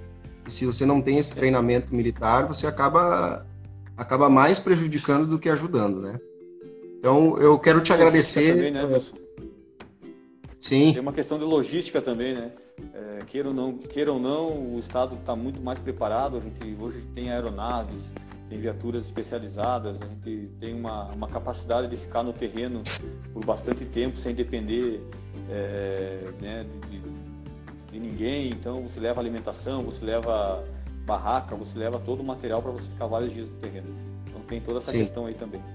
Então, Cabo Fumagalli, eu agradeço a, a tua participação aqui na nossa live. Esse, esse áudio aqui vai estar disponível no Spotify e o Instagram começou a contar agora 30 segundos. Então, muito obrigado. Ele só permite uma hora, né? Então, muito obrigado sim, por ter participado aqui com a gente e fica à vontade aí para se despedir, para deixar as tuas redes sociais. Isso foi um prazer enorme estar é, tá aqui falando para os teus seguidores, né, para as pessoas que aguardando aí o Rodrigo Marques chegar. Para quem não conhece, o Rodrigo é um dos maiores professores de adestramento do Brasil uma das maiores referências do adestramento funcional, de adestramento para cães pet, que funcionam na vida real e também para adestramento de esporte. É um cara muito inteligente que tem dá vários seminários pelo Brasil inteiro. Eu fiz o seminário dele ano passado, o seminário PEC, que é o Programa Equilíbrio Comportamental. E ele tem também o seminário SER, que é o Sistema Equilíbrio dos Reforços. E hoje eu vou conversar com ele a respeito do Sistema Equilíbrio dos Reforços. Estou só aguardando ele entrar aqui. Avisei ele já que eu estou entrando. Então é só ele enviar a solicitação para mim que já vai rolar. Deixa eu ver aqui.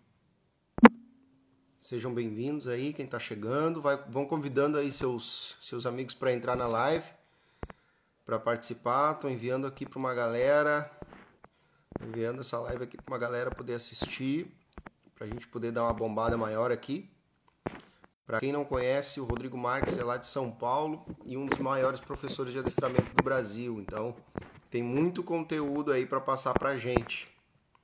Muito conteúdo mesmo. Então, vou convidando aqui uma galera, vocês também vão convidando todo mundo que vocês conhecem aí para participar da live com a gente. E vou aguardando aqui o Rodrigo entrar. Deixa eu ver se eu consigo enviar uma solicitação para ele. Espera aí. Não. Sejam bem-vindos. Aí, o Equilíbrio dos Reforços entrou. Vou esperar o, o Rodrigão enviar a solicitação para mim aqui para eu aceitar. Então, tem muito conteúdo para a gente hoje aí, para vocês que gostam de cachorro, para vocês que querem aprender sobre adestramento. Vou aceitar o Rodrigo aqui e a gente já vai começar.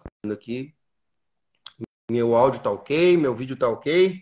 Como é que tá aí, gente? Vamos dizendo aí, vamos me mantendo informados. Pra... Ei, Rodrigo! E aí, deixa eu tirar só, eu tirar só essa nave daqui, ó. E aí, tá tudo bem? Tudo bem? Então, muito obrigado Beleza. por convite para participar com a gente. A gente já teve outros adestradores por aqui também. Tivemos o André Poloni, o, o Grande Camacho, tivemos também o Rudinho. Então, tivemos vários outros treinadores aqui. E hoje eu resolvi te convidar, porque você é um cara que eu estudei já com e achei muito interessante a metodologia. Então, hoje a gente vai conversar um pouco sobre o teu trabalho, sobre o teu método. Então, Pode ficar à vontade aí para se apresentar para a galera. Tá, beleza, Wilson. Eu agradeço aí a oportunidade, assim como você tem feito aí com grandes profissionais aí. Só com esses nomes que você citou, já me faz sentir honrado estar tá aqui presente com vocês, né? Já conheço o Wilson pessoalmente também, sei que é um grande profissional, entende de adestramento. Então, isso para mim também já é uma honra de estar junto com vocês aqui, tá? Para quem não me conhece, é, me apresentar totalmente, né? Meu nome é Rodrigo Marques, eu sou proprietário da Equilíbrio dos Reforços, que é uma escola somente de formação e atualização de adestradores de cães. Eu não sou mais um adestrador de cães de residência por não dar tempo. Eu pego um caso ou outro apenas para produzir material para os alunos. E a minha rotina e a, a minha vida profissional ela é voltada 100% a formar e atualizar adestradores de cães, né? Infelizmente ou felizmente, né, que a gente sempre tenta tirar um, algo de bom, algo positivo aí desse momento que a gente está passando, eu não tenho viajado mais para cursos e para seminários, né? Eu tenho a honra de dizer eu sempre peço desculpas pela pouca modéstia, mas eu acho que a gente tem que se orgulhar daquilo que a gente faz, principalmente se a gente faz algo de bom, né? Mas o, uh, o meu seminário e meus cursos são os mais assistidos no Brasil nos últimos seis ou sete anos. Só esse ano, aliás, a partir de março, eu tinha 16 cursos marcados, cursos e seminários marcados por todo o território nacional e a gente não pôde realizar por conta do coronavírus ainda, teve que adiar, mas a gente com certeza vai fazer. E é um prestígio muito grande para mim. Uh, eu amo instruir, assim como, como eu amo treinar cães, eu amo ensinar pessoas a treinarem cães. E eu acho que eu levo jeito para isso. Eu gosto, tenho prazer em ver os profissionais se desenvolverem tenho prazer em ver os alunos entendendo, eles falando que realmente estão entendendo, que estão conseguindo. Para mim é uma vitória uh, enorme, né? E graças a Deus eu tenho muitos amigos também. Todos os meus amigos, vamos dizer que 95% das pessoas que eu tenho contato aí de amizade e tal, se tornaram, são os adestradores de cães, né? Então eu tenho muitos amigos no meio também. E graças a Deus eu tenho muitas pessoas que recomendam o meu trabalho, então sempre com a gente também. Beleza? Então esse é o Rodrigo. Eu sei que muitas vezes eu passo uma, uma imagem para as pessoas aí de chatão, de, de sério, né? Eu, quando as pessoas acabam fazendo contato comigo, vê que eu sou brincalhão, eu sou de farra, que eu sou de bagunça. Mas quando eu estou lecionando ali, eu sou um cara um pouquinho mais sério, né? Mas é, eu tenho, a minha vida é um livro aberto aí também para as pessoas.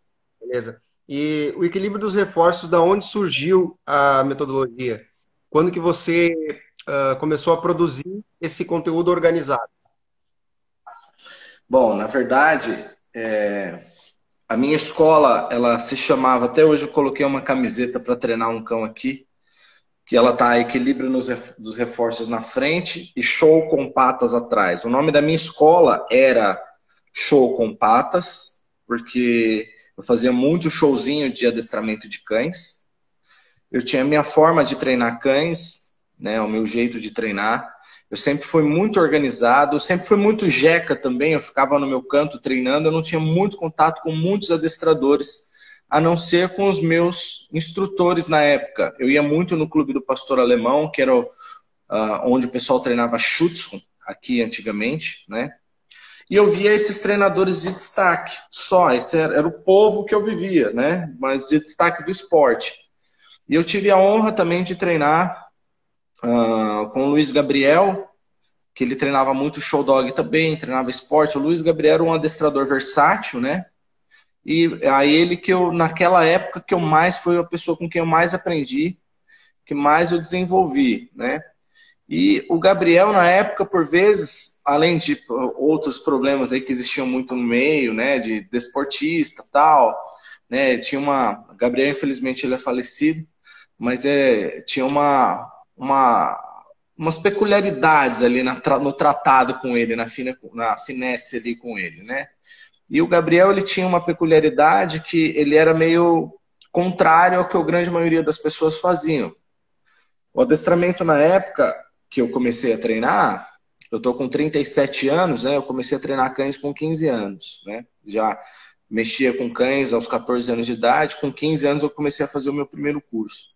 Nessa época era proibida a utilização de comida, né? Quem utilizava comida era fraco, não sabia, é, era, como é que se diz? Suborno, né? Era subornar, subornar os cães, né?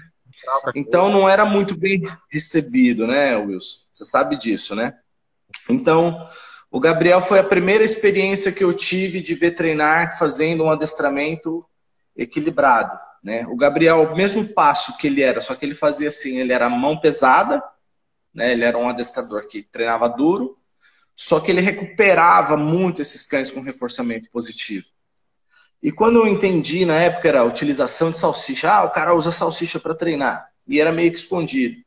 E ele formou o primeiro Rottweiler, na época era o, o Ipo 3 era chamado de CG3. Ele formou o primeiro Rottweiler CG3 da América Latina. Treinava cães para comerciais de TV. Tinha um monte de alunos já nessa época, né?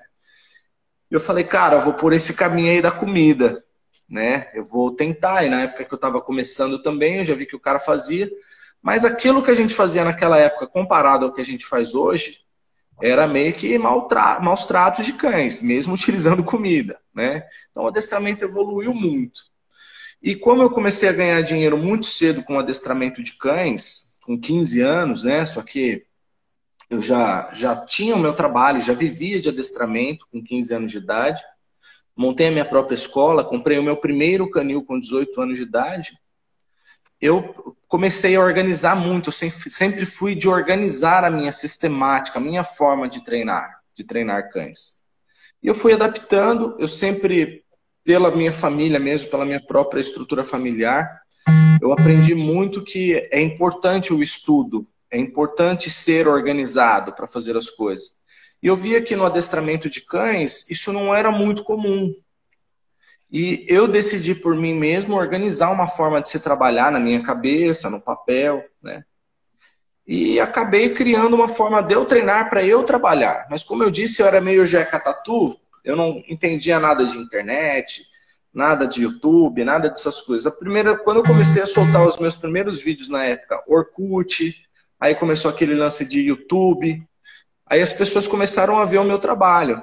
E eu não fazia ideia que naquela época eu me destacava próximo a outros adestradores, porque eu sempre fiz cães soltos, todos os cães de clientes, eles tinham obrigação de fazer tudo solto, sem guia, inclusive fazer os exercícios à distância.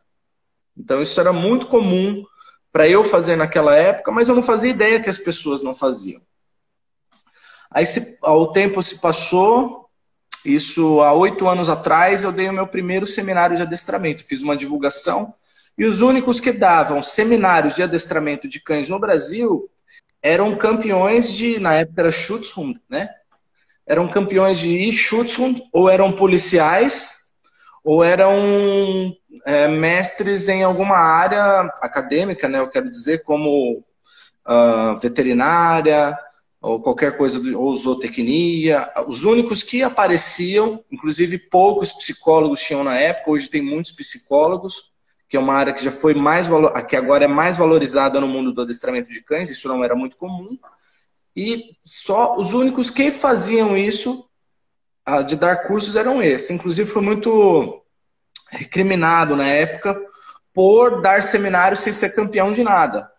Mas aí, com o tempo, veio os frutos e os resultados. O meu primeiro seminário, que foi, se eu não me engano, em 2013, eu coloquei 36 pessoas e o limite eram 30, 30 pessoas. Aí, um mês depois, eu fiz outro seminário no mesmo lugar, porque algumas pessoas ficaram de fora, 56 pessoas, né?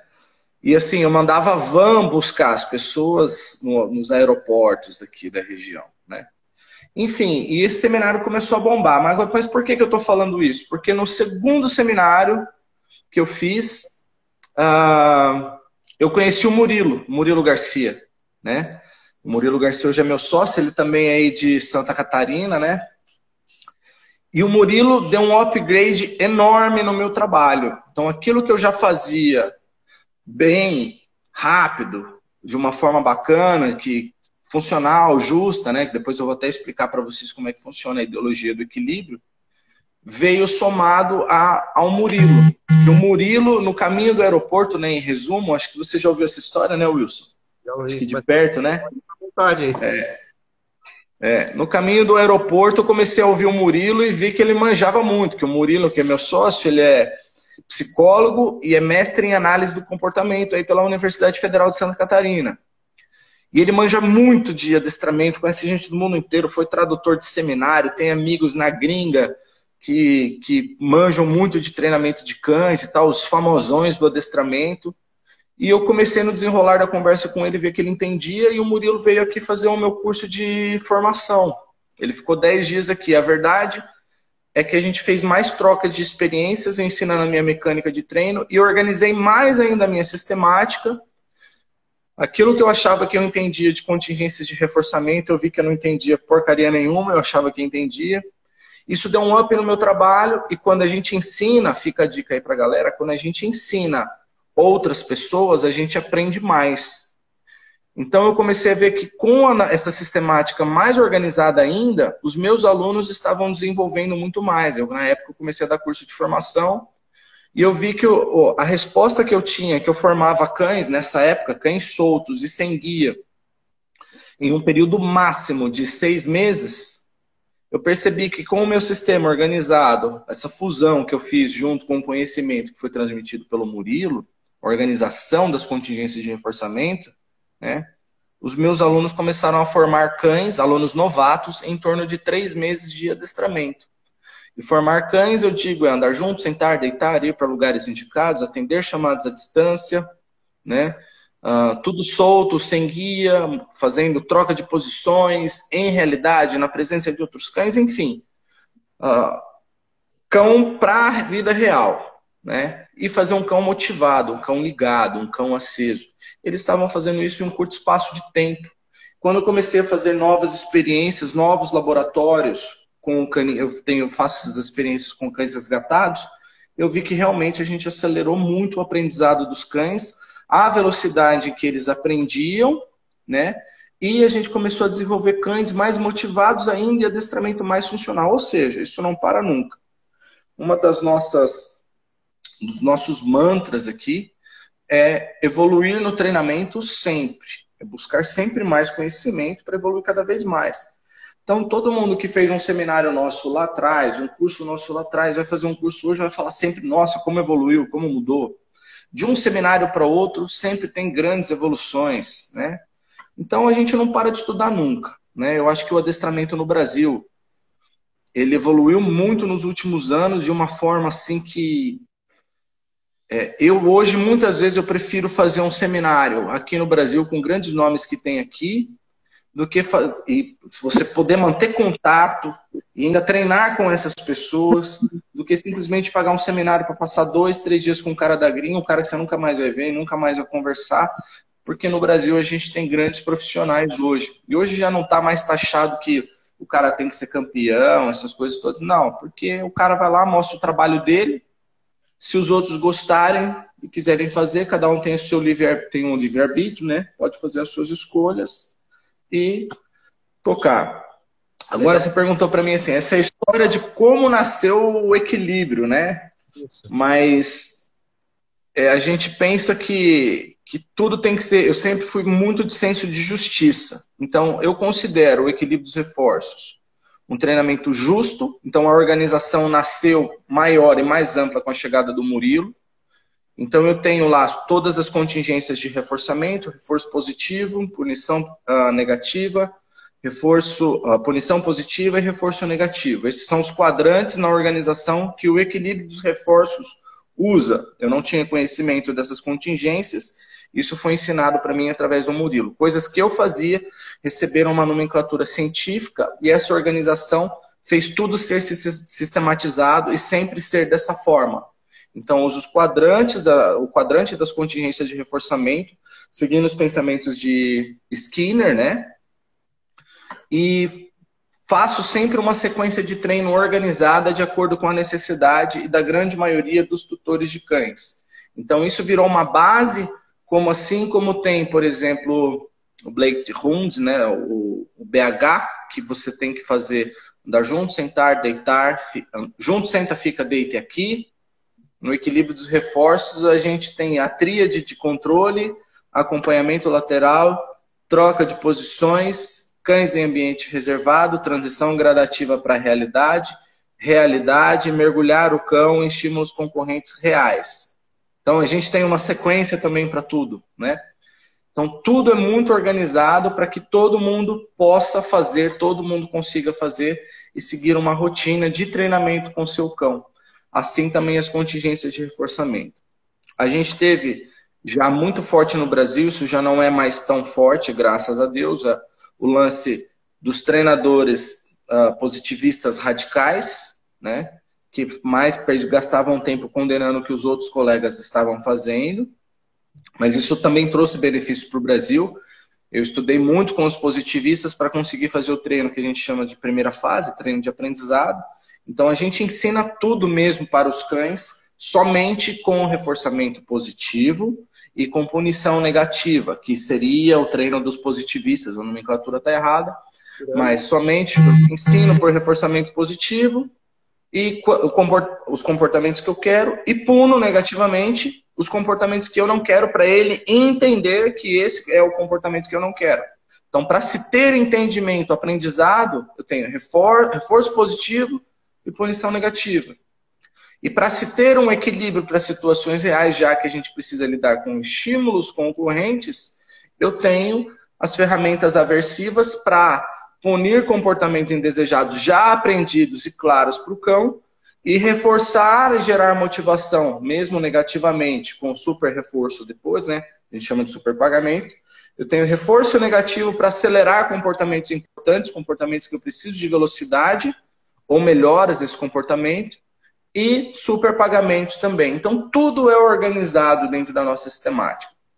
Rodrigo, Isso a gente fez também. Pode falar. Para a galera que não que não está manjando tanto sobre, sobre os termos técnicos, uh, uhum. o que uhum. seria a punição uh, negativa que você que você citou? Tem uma galera que não conhece. A punição muito. negativa? é uma punição utilizada Sim. por quem uh, porque pelos positivistas, vamos dizer assim, né? Pelos tá. Tá, beleza. Eu vou explicar aqui. Primeiramente, né, o reforço positivo, ele é a adição de um estímulo reforçador, de um gratificante. Ele se dá, na verdade, o reforço positivo se dá pela adição de um reforçador. Então, por exemplo, comida. A comida é um reforçador. Nós aqui da nossa escola chamamos de gratificante. Então, a comida é um gratificante. Quando há adição, é positivo. Quando há subtração, é negativo. Então, quando eu subtraio a comida do cão porque ele adotou um comportamento que eu não quero, eu quero diminuir a frequência desse comportamento. Diminuir a frequência do comportamento a gente chama de punição. Então, como eu diminuo a frequência desse comportamento? Subtraindo a comida, o gratificante, o reforçador. Então, sempre que eu subtraio é negativo. E já que eu estou diminuindo a frequência do comportamento, é uma punição. Por isso a gente dá o nome de punição, que eu não quero mais esse comportamento, negativo, subtraindo uh, o gratificante. Então, quando a gente fala de negativo e positivo, nunca é sinônimo de bom ou mal, é de adição e de subtração. Nesse caso da punição negativa, a gente subtraiu o gratificante para diminuir a frequência daquele determinado comportamento. E diminuir a frequência a gente chama de punição. Beleza? Tá compreendendo? Ele não é tão simples a primeira vez que você ouve, né? As contingências de reforçamento. É um conteúdo de estudo, né? Sim. E eu conheço muitos adestradores, que até alguns treinadores que treinam comigo ou treinavam comigo, que faziam, colocavam tudo isso em prática, todo esse quadrante em prática, só que não sabiam nada do que estavam fazendo. Daí, às vezes, uhum. para passar esse conhecimento adiante, os caras penavam muito, né? Porque a teoria também é importante para você, principalmente se você quer ensinar alguém, se você quer ensinar o dono do cachorro a fazer os exercícios, você quer ensinar alguém a treinar junto com você, a te ajudar nos treinos. Então, eu achei muito interessante a, a participação do Murilo também no seu seminário para explicar essas, essas questões. Você também fala sobre isso mas achei muito interessante também o Murilo, porque vocês focam bastante na, na, parte um pouco mais teórica, um pouco mais, mais chata, que é um conteúdo de estudo sem cachorro, vamos dizer assim, que você não, não precisa ter uhum. ali é um conteúdo que você pode estudar ele de outras formas também, né? Até com analogias humanas, né?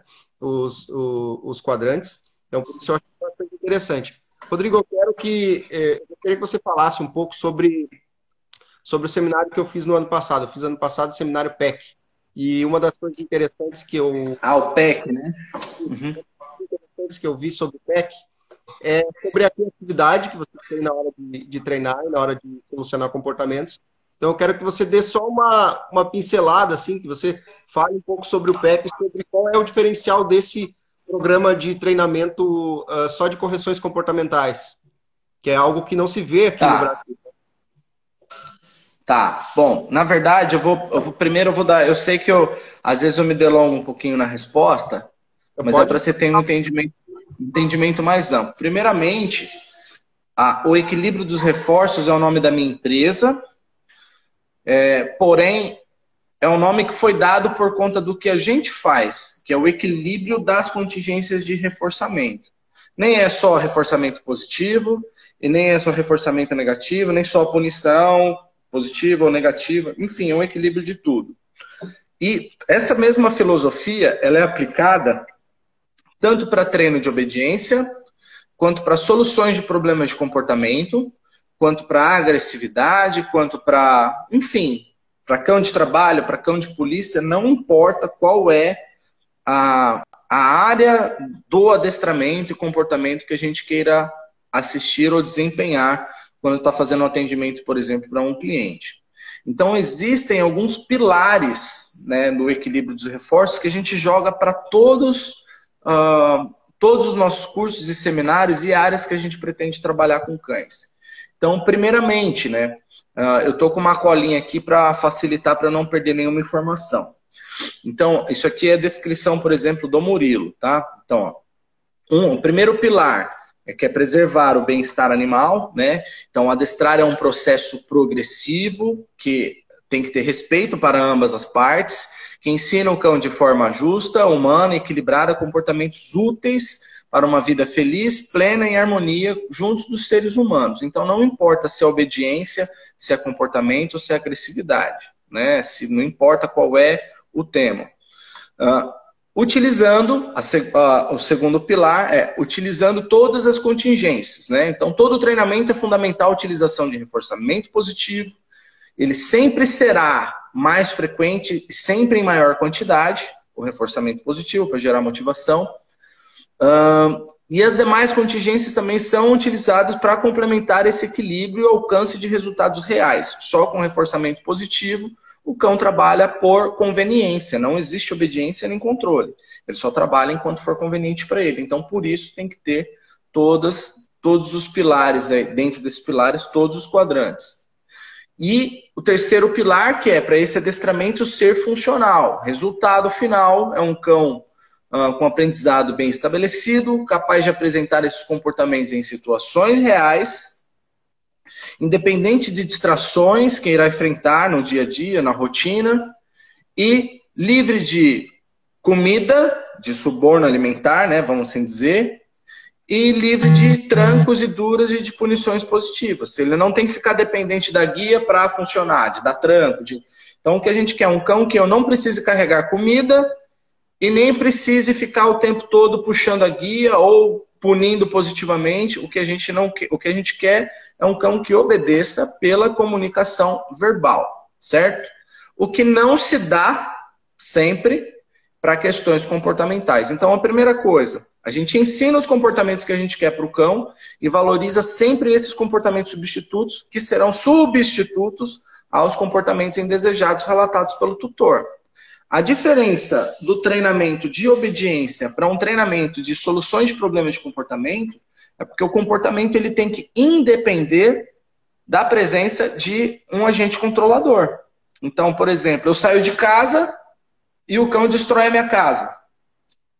Eu não posso estar em casa para falar para ele parar de destruir. Na hora que eu estou ensinando, tudo bem, ensino, não é para mexer aqui. Mas a hora que eu saio, eu preciso que o cão entenda que ele não deve mexer naquele vaso de planta, por exemplo certo?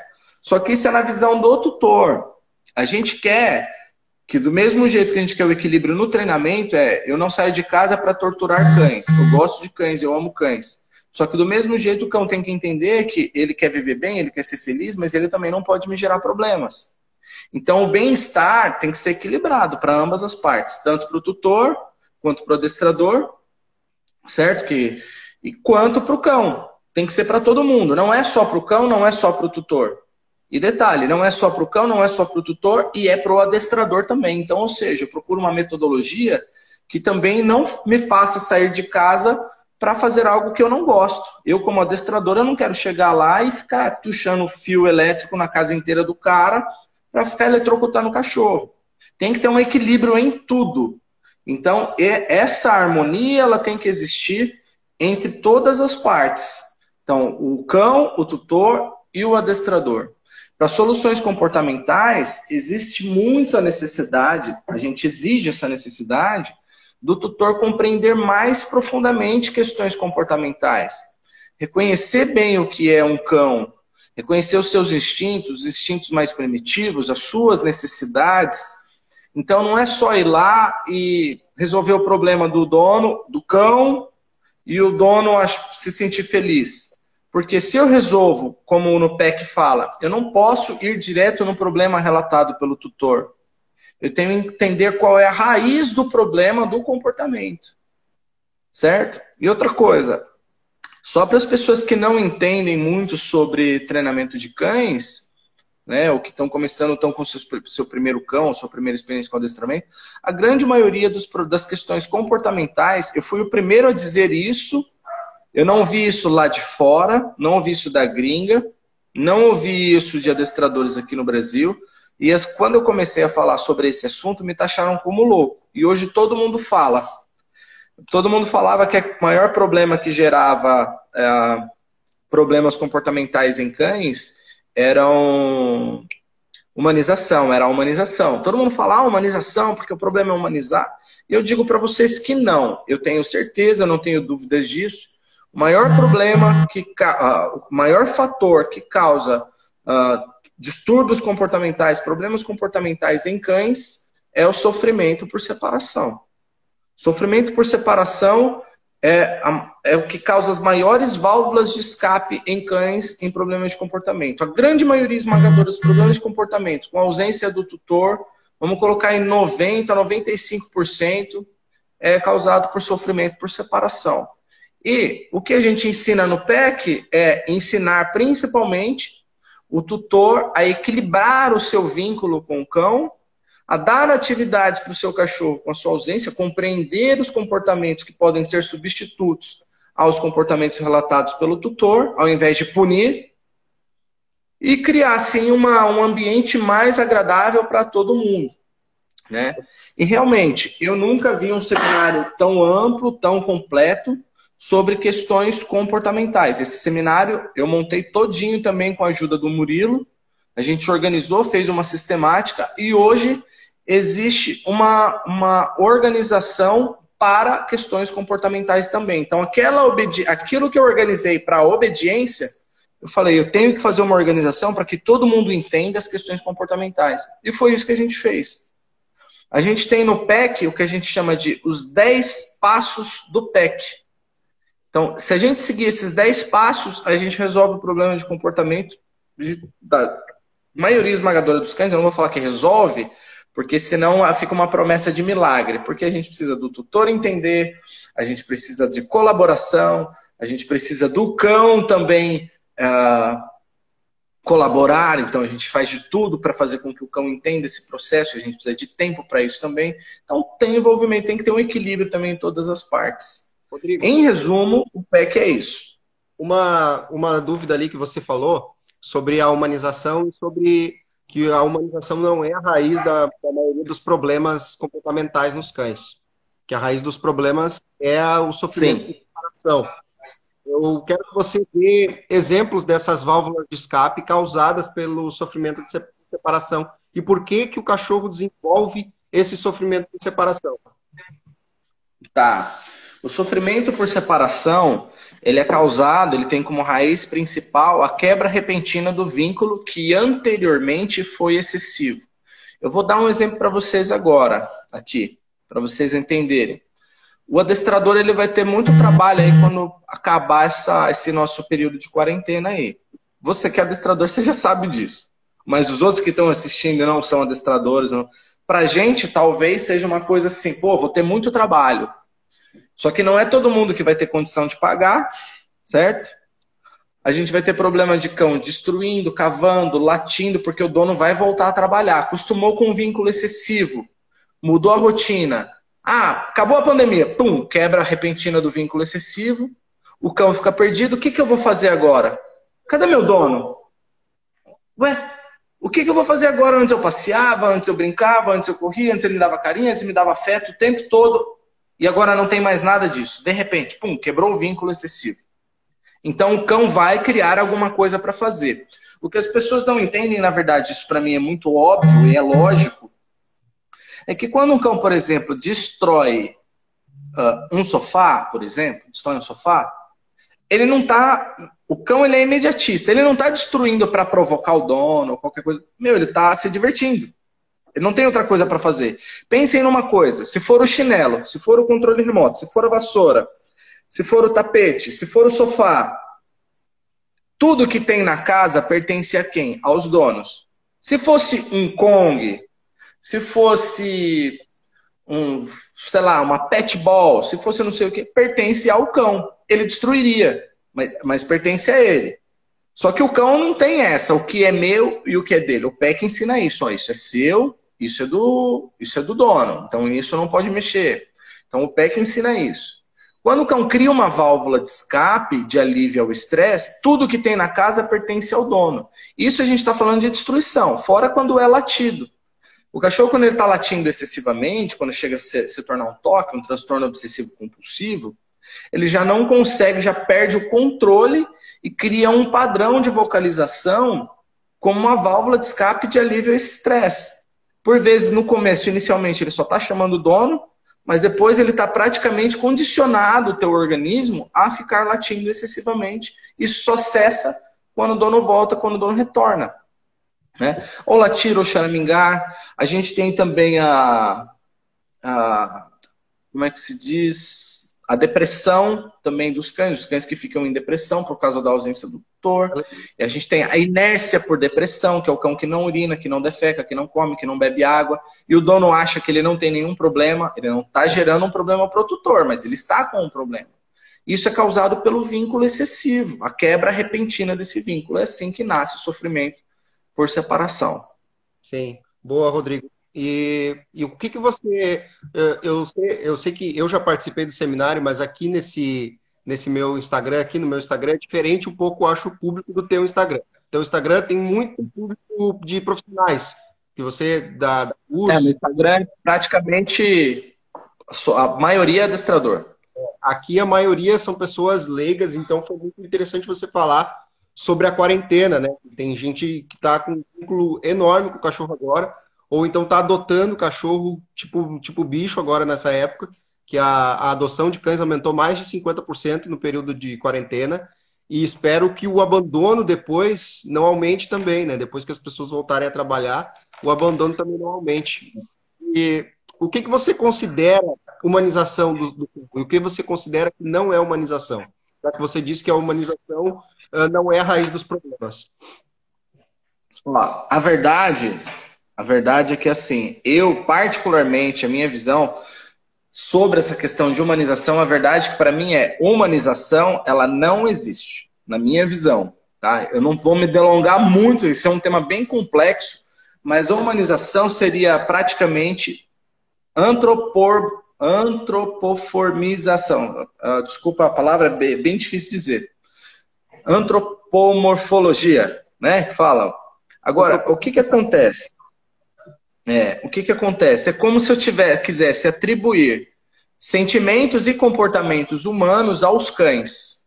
Né? Então, humanizar. Então, eu vou tentar transformar o cão, agir com o cão como se ele fosse um humano. O que, que acontece? Eu tenho uma linha de pensamento skinneriana. Eu penso que se um comportamento existe, ou ele foi reforçado. Ponto. Eu penso que um comportamento que existe, que não, aliás, que deixa de existir, ou ele foi substituído por um comportamento, certo? Ou ele foi punido. Então, todos, a minha linha de pensamento é assim: todos os comportamentos existem ou deixam de existir por conta das contingências de reforçamento. Então, qual é o problema? Como que eu reforço um problema de comportamento no cão, por exemplo? Vamos só supor Uh, colocando o cão em um carrinho. Qual o problema que eu gero para o cão colocando ele num carrinho de bebê? Tudo tem que ter um equilíbrio, certo?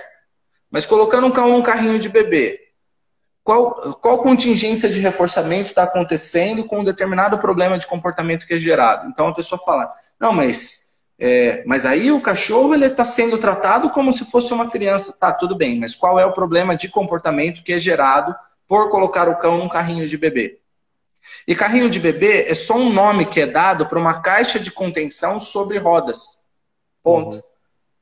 Então é para o cachorro estar ali, dentro de uma caixa, observando o mundo, ou porque ele não pode ter contato com outro cão, porque ele está em período de imunização, certo? Porque é um filhote. Ou porque ele é um cachorro que talvez tenha problemas de comportamento, ou de urinar e defecar, ou de agressão e etc., ele está tendo a possibilidade de ficar na, na gaiola de contenção e observar o mundo e se adaptar a ele, se principalmente com o auxílio de um profissional, se a pessoa souber reforçar bons comportamentos. E a mesma coisa acontece com todos os outros comportamentos que são considerados humanização. Qual o problema do cachorro estar tá no colo? Não tem nenhum problema o cachorro ficar no colo. O problema é só ficar no colo e perder a possibilidade de se aproximar ou ter contato devido, adequado, né, um contato social que vai ser reforçado bons comportamentos. A mesma coisa, o cachorro tem que ficar lá na gaiola para o resto da vida ou ele tem que realmente fazer uma boa socialização? Então, é aquilo. O problema não é gerar uh, maus comportamentos através da humanização. Festinha de aniversário para cachorro. Nossa, é um absurdo. Festa de aniversário para cachorro. Para mim é a coisa mais legal do mundo, porque eu tenho possibilidade de socializar o meu cão, desde que eu tenha cães educados e comportados, eu faço uma aproximação sistemática com um novo integrante, e eu tenho a possibilidade de ter uma reunião de cães, de pessoas que gostam de cães, fazer amizade com essas pessoas, controlar cães perante essas situações, e daí por, por diante. E convenhamos, a festa de aniversário realmente foi feita por causa do cachorro? Ele entende que é aniversário dele? Então a gente não está humanizando nada. Aquilo ali é uma reunião feita para os humanos. Pintar unhas dos cachorros. Né? Vamos pintar as unhas dos cachorros. Não, porque pô, aí já é demais. Qual é o problema de pintar as unhas dos cachorros? O cão gosta que pega na pata?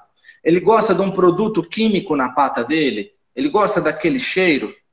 Então esse é um problema.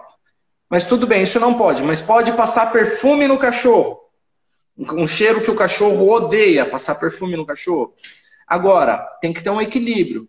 Tudo bem para o cachorro passar perfume, ele vai lá ficar um pouquinho incomodado, mas não vai ficar estressado. E o cachorro que fica extremamente agressivo depois que volta do banho tosa, acha que o tosador judiou e não, simplesmente foi passado perfume nele, gerou muito estresse para ele. Então o problema não está na humanização em si, está nas contingências de reforçamento. Então, Rodrigo... o que é que foi reforçado, o que é que foi punido, não é o que nós. Se for, humanizar for um problema, então não coloque comida em um prato para o cão. Uhum. Porque isso seria humanizar. Cães não comem, não. um canídeo selvagem não come num prato. Um cão na natureza não toma banho. Então isso é humanizar, então não pode. Né? O que mais que a gente faz com os cães, que é rotineiro, né, Wilson? Que é rotineiro, que a gente pode falar que está humanizando? Colocar guia. Uma dúvida só sobre essa questão de humanização. A gente teve, um, um uh, teve um, alguns colegas lá no seminário que, que, que, gerou, uma, gerou uma discussão grande, né? A gente ficou bastante tempo falando sobre isso. Por exemplo, eu já, já fui dar uma consultoria uma vez em Porto Alegre, e lá em Porto Alegre eu conheci duas, dois chihuahuas. E a, e a mulher tinha um quarto para os chihuahuas e tal, com a caminha dos chihuahuas e tal, tudo ok, tudo ok. E daí a pessoa, como a, a dona dos chihuahuas era vegana, ela foi lá e comprou uma ração vegana também para os chihuahuas. E sem consultar veterinário, nem nada. Daí eu fui lá, achei isso esquisito. E falei, olha, se quer dar isso para os cachorros comerem, você tem que consultar, pelo menos consultar o veterinário para ver se está suprindo necessidades uh, nutricionais desse cachorro. E ela também não saía com os cães para fora do apartamento, porque não queria que os cães se sujassem, não queria que os cães uh, pegassem uma doença, pegassem pulga, que é o que eu mais vejo, assim, a pessoa, ah, eu não tiro ele para a rua porque eu não quero que ele pegue pulga. Então, quando acontece uma situação dessas, você não considera que a humanização prejudica? Sim, só que na verdade, na verdade, eu não considero isso humanização. Eu considero isso um super protecionismo que faria mal, inclusive, para um humano, né? Então, é, o problema maior é o vínculo excessivo, comportamentos de, de mimar não deveriam ser feitos nem para humanos. Então, ah, os recursos disponíveis o tempo todo, ofertado o tempo todo de forma gratuita, né? Como um pote de comida cheio, o recurso ambiental, acesso livre a todo o ambiente. Então eu olho para os recursos, eu olho para as necessidades dos cães que não estão preenchidas, né? Uh, eu olho para o superprotecionismo que impede de socialização, eu olho para a questão alimentar nutricional, mas eu não olho, não classifico de forma generalizada a humanização. Porque pode ser que elas não fizessem nada disso, nada dessas coisas, mas fizessem festa de aniversário para o cachorro e eu falaria que a humanização é ruim? Não, mas a festa de aniversário é legal. Qual parte da humanização é boa e qual que é ruim? Entende? Então eu não classifico a humanização. Na verdade, a palavra humanização ela não está no meu repertório em análise do comportamento. Eu, como eu tenho um pensamento skinneriano, eu penso em análise do comportamento. Cada comportamento que houver reclamação do tutor para mim, eu vou avaliar isoladamente cada ponto, como eu ensino no PEC. Se eu for olhar de forma generalizada, aquela, aquele cachorro nunca vai deixar de ser um membro da família para esse tutor. Eu falar para ele que ele não deve humanizar, porque isso não, não seria um problema. O cão pode dormir com o dono? Pode. O que, que eu ensino para vocês no seminário? Pode dormir com o cachorro? Depende. Se você dorme com esse cão, ele te agride à noite se você se mexe? Pô, aí não é legal. Mas eu tenho que fazer o cão, ao invés de tirar ele da cama, eu tenho que fazer ele amar um comportamento substituto antes. Qual é o comportamento substituto? A cama dele. Né? Então, e os cães têm que aprender as duas coisas, a viver comigo e a viver semigo, né? Eu brinco com essas palavras, né? Tem que ter as duas coisas. Se eu não quero ele na minha cama, tudo bem, mas ele tem que estar em bem-estar. O cachorro, ele pode dormir no chão? Pode dormir no chão, mas não, é, não tem um bem-estar maior para o cachorro, principalmente se é um cão que produz calosidade, né? Uma cama mais aconchegante para esse cão, desde que ele não destrua e engula partes. Então tem que ter um equilíbrio, porque se ele destrói, engole partes, ele vai dormir num pallet com cantoneira de ferro. Tem que ter um equilíbrio, eu tenho que buscar até onde eu posso ir com cada caso. Eu, eu não vejo nenhum problema em um cão ter um quarto dele. Qual que é a diferença na cabeça do cão para um quarto e um canil bem estruturado? Nenhuma. Então, é um quarto na cabeça. Na, a visão do dono é: eu fiz um quarto para o meu filho, ele está sendo super bem tratado. Só que o seu filho não tem que ter educação. Eu não faço tudo para minha filha o que ela quer o tempo todo. Mesmo que seja algo que não vá trazer prejuízo para ela, os nossos filhos. Você é pai também, Wilson? Eu não lembro. Não, não. Mas tem sobrinhos, tem amigos, tem crianças da família. Não tem que aprender. Igual aos humanos, a gente não tem que ensinar os cães a, a lidar com a frustração. Então, por exemplo, quando eu digo que não vai ter o pirulito, quando não vai ter tal coisa, não é só porque não pode por determinada razão, não, é porque hoje não, hoje é um bom dia para aprender a lidar com essa frustração. Então o cão tem que aprender, pode dormir comigo, mas tem que dormir semigo, né? Pode me seguir? Não, vem quando eu chamar. Ou não, pode seguir já que não sofre tanto por separação. Tudo tem que ter um equilíbrio. E nós profissionais, né, do adestramento, a gente manja disso. A gente trabalha com isso. O tutor manja? Ele vai manjar um pouquinho. Só que por vezes é melhor ele ter consultar um profissional, porque ele não vai conseguir entender coisas que a gente vê todos os dias. Sim. E não adianta a gente tentar explicar numa, em meia dúzia de palavras. Tem coisas que o, o tutor vai conseguir fazer e talvez ele tenha uma habilidade incrível. Talvez o cão dele seja um cão que não gere nenhum problema. E um dia gere um problemão que o adestrador vai ter que montar um quebra-cabeça para tentar entender coisa que o tutor não entendeu, né?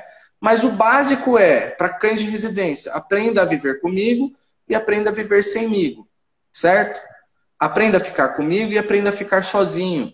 Como que aprende a ficar sozinho? Quando eu saio de casa também tem coisas boas a se fazer. Quando estou em casa não é a maior festa do mundo. Não fique grudado em mim o tempo todo. Aprenda a ficar sozinho também. O sozinho tem enriquecimento ambiental. Aprenda a comer na minha ausência, somente com a minha ausência em um futuro próximo. Não vai ter comida de graça, né? Isso é uma coisa que eu coloquei, eu montei um treinamento que a gente montou um treinamento, a nossa escola criou essa sistemática de treino, né? Que é um, não sei se você se lembra do seminário, mas é um dos treinos mais importantes que eu falo que é mais importante para o adestrador aprender do que aprender obediência, que é criar satisfação pela separação, né? Então eu tenho que fazer com que o cão goste de estar longe de mim também. E aí entra o papel fundamental do enriquecimento ambiental. Eu tenho hoje uma nomenclatura para alguns tipos de enriquecimento ambiental, e o que eu mais gosto é de enriquecimento ambiental mais ativo, né? Então, eu dou uma atividade, o que eu chamo agora o enriquecimento ambiental, mas para determinados tipos é atividade lúdica alimentar. É uma atividade física enquanto o dono está fora para o cão conseguir comer. Então ele tem que procurar algo como o dono hoje acha fácil uma pet ball, né? Um Kong pendurado congelado, que ele vai ter que ficar caçando lá. Então ele gasta energia física, gasta energia mental e se alimenta. Quando? Quando o dono sai de casa. Então Ótimo. o dono já tem que começar a introduzir isso na sua rotina, já tem que fazer isso. Uma das coisas que eu prego, acho que vocês se lembram também no PEC, né? É que o adestrador, ele que é o detentor do conhecimento técnico né, do negócio.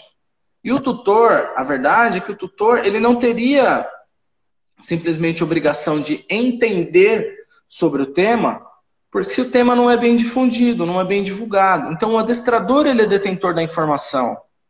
esse tipo de informação, a gente não está numa época aí da fraternidade, né? De ajudar um ao outro, de ajudar o semelhante, o vizinho aqui. Aqui a gente está num pesqueiro aqui. Aqui você vê o tempo todo aqui. Aqui eu moro numa espécie de. É um condomínio, mas uma espécie de uma colônia japonesa aqui, né? Onde eu moro. Eu tenho meu canil, tenho minha estrutura, minha área de trabalho. Aí tem o vizinho lá da frente. É um pelo outro o tempo todo aqui. Um dia um faz um bolo, leva para o outro, né? a um precisa no riacho, vai num carro só, enfim, essas coisas todas. Agora a gente tem que fazer isso pelos cães. Porque vai ter abandono de gente que, ah, tô em casa, tô à toa, tô sem nada fazer, vou ter um cachorro. Tem cachorro que foi, sempre foi muito bem comportado, mas o dono trabalha todos os dias, sai de casa todos os dias há cinco anos para trabalhar direto, de vez em nunca fica com o cachorro e tem um vínculo até equilibrado, vamos assim dizer, outros membros. Agora não, agora criou um vínculo excessivo. Como é que vai ser para esse cão? Existem casos de cães que desenvolvem sofrimento por separação, assim, absurdo. Todo cão sofre por separação, todo. Mas com 6, 7 anos de idade. Eu mesmo já peguei um caso absurdo de um cachorro que nunca gerou problema pro dono, mas com 7 anos de idade, porque quebrou o coxal, o fêmur, o coxal, não lembro, ficou com o dono carregando para cima e para baixo e dormindo na cama. Quando o cão se recuperou e o dono voltou a trabalhar, esse cão começou a gerar um maior problema, uma maior dor de cabeça. Então é hora de já todos os tutores, donos de cães, aprenderem a controlar o vínculo dos seus, com seus cães. Tem que se ter controle de vínculo.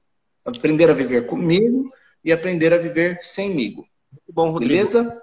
E as pessoas, os adestradores que estão nos, nos vendo agora, é, que vão nos ver depois no YouTube também, porque a live vai estar disponível inteira lá no YouTube. Então eu vou deixar o link aqui depois, o pessoal vai conseguir assistir na íntegra lá no YouTube. Você acha interessante fazer analogias uh, humanas, como, ah, o seu filho, você faria tal coisa, ou você não faria tal coisa, na hora de se treinar cães, na hora de se educar cães, na hora de se uh, resolver problemas de manejo? Você acha interessante usar analogias humanas? Não, se a gente está falando com adestradores, né, com profissionais, a gente faz analogias pensando no público que a gente está atingindo. Agora, eu, eu particularmente, se eu tô... Tutor, o adestrador com o tutor usar essa analogia, você acha interessante? Olha, eu acho que depende muito do caso, né? É a mesma coisa que a gente falar tutor. Tutor é uma, um, uma ele tutor é que possui a tutela, né? Uhum. Só que essa palavra tutor ela foi criada para humanos, né? E a gente usa com cães. Então tudo com o tempo vai passando para para o cão é um membro da família, o meu filho, né? Então, isso é uma coisa que é muito variável, isso depende do público que você está lidando. Agora, se ele tem a consideração, no pé que a gente fala, o que é esse cão para o tutor, para o seu dono, né? O que é esse cão? Ah, ele é um mascote? Ele é um membro da família? Ele é um filho? Porque eu tenho que avaliar isso até mesmo antes de se treinar o cão, de se mostrar as respostas. Então essa resposta também, ela também existe uma variável, por isso que eu estou falando que tem que ter um equilíbrio. Se ele já tem um excesso de vínculo grande, imagina que você vai usar esse borrifador no meu cão, imagina que eu vou assustar, você vai assustar o meu filho com uma latinha, por exemplo, né? Imagina! Então tem que ver com quem que eu estou lidando antes de falar, tá? E assim, eu sou uma pessoa que faz análises muito racionais. Então, se for só para fazer uma analogia, Agora, eu sou o tipo de cara que pega muito fácil no emocional do tutor também, né? Quando eu faço aquela analogia de você tem os seus amigos, você conversa o dia inteiro com fulano, com ciclano, você tem o WhatsApp, você vai para academia, você assiste TV e tal, não sei o que, fora de casa, você tem um monte de atividades. O seu cachorro está lá deitado na frente da tua porta te esperando. Ele não tem mais nada o dia inteiro, ele só tem você. Pro resto da vida dele, durante 15 anos, 16, 17, 18 anos, ele está todos os dias te esperando para ter você por cinco minutos. No máximo. Mas você tem a sua vida plena. Oi? Quase uma tá eterna... dando umas cortadas aí, Wilson. Quase uma eterna quarentena, só que os cachorros, eles não têm televisão, não têm é, é WhatsApp. Pois é. Tem...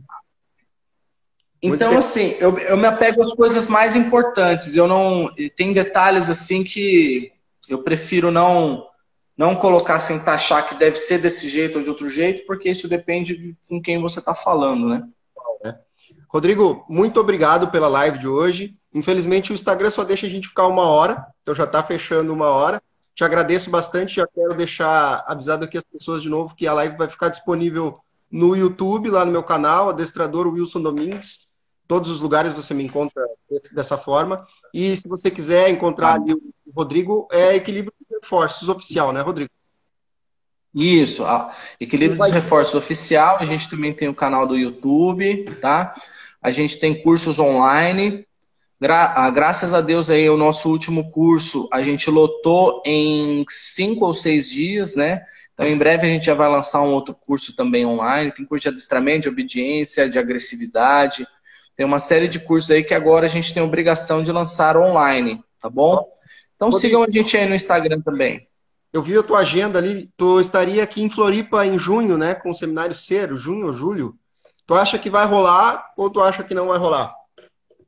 Cara, na verdade a gente está dependendo da liberação e do estado geral aí, né? Então, uhum. tipo, eu prefiro não dizer que vai ou que não vai. Eu tenho seminários marcados aí no Brasil inteiro. Tem no Rio de Janeiro, também, que se eu não me engano vai ser em junho, né? Eu tenho vários seminários. Esse final de semana agora era curso de formação. Os alunos estariam chegando hoje e passariam uma semana aqui comigo e não vai rolar, né? Então, é aquele negócio que eu não estou falando para as pessoas é, que eu vou e nem que eu não vou. Eu tenho que esperar ver o que vai acontecer. Tá, beleza. Então, muito obrigado, Rodrigo. A gente vai se ver mais vezes. De repente, a gente vai fazer uma live com você e o Murilo. Tem uma, altas ideias aí para a gente seguir passando conteúdo para esse pessoal aí, nesse período, os adestradores evoluírem, os terem um pouco mais de noção sobre o, a, o trato com os seus animais de estimação ou seus filhos. Beleza, maravilha. Prazer estar com você, Wilson. Obrigado pelo convite, obrigado pelas suas considerações e desejo todo sucesso para vocês e para a galera que está aí com seus cães também aí. Valeu. Tá bom? Abração, com muita força aí nessa quarentena, tudo isso aí vai passar. Isso é uma, uma prova de que a gente pode lidar aí com, com essa situação, tá bom? Com, com outros aí. Valeu, abraço. Valeu, um abraço. Só vitória.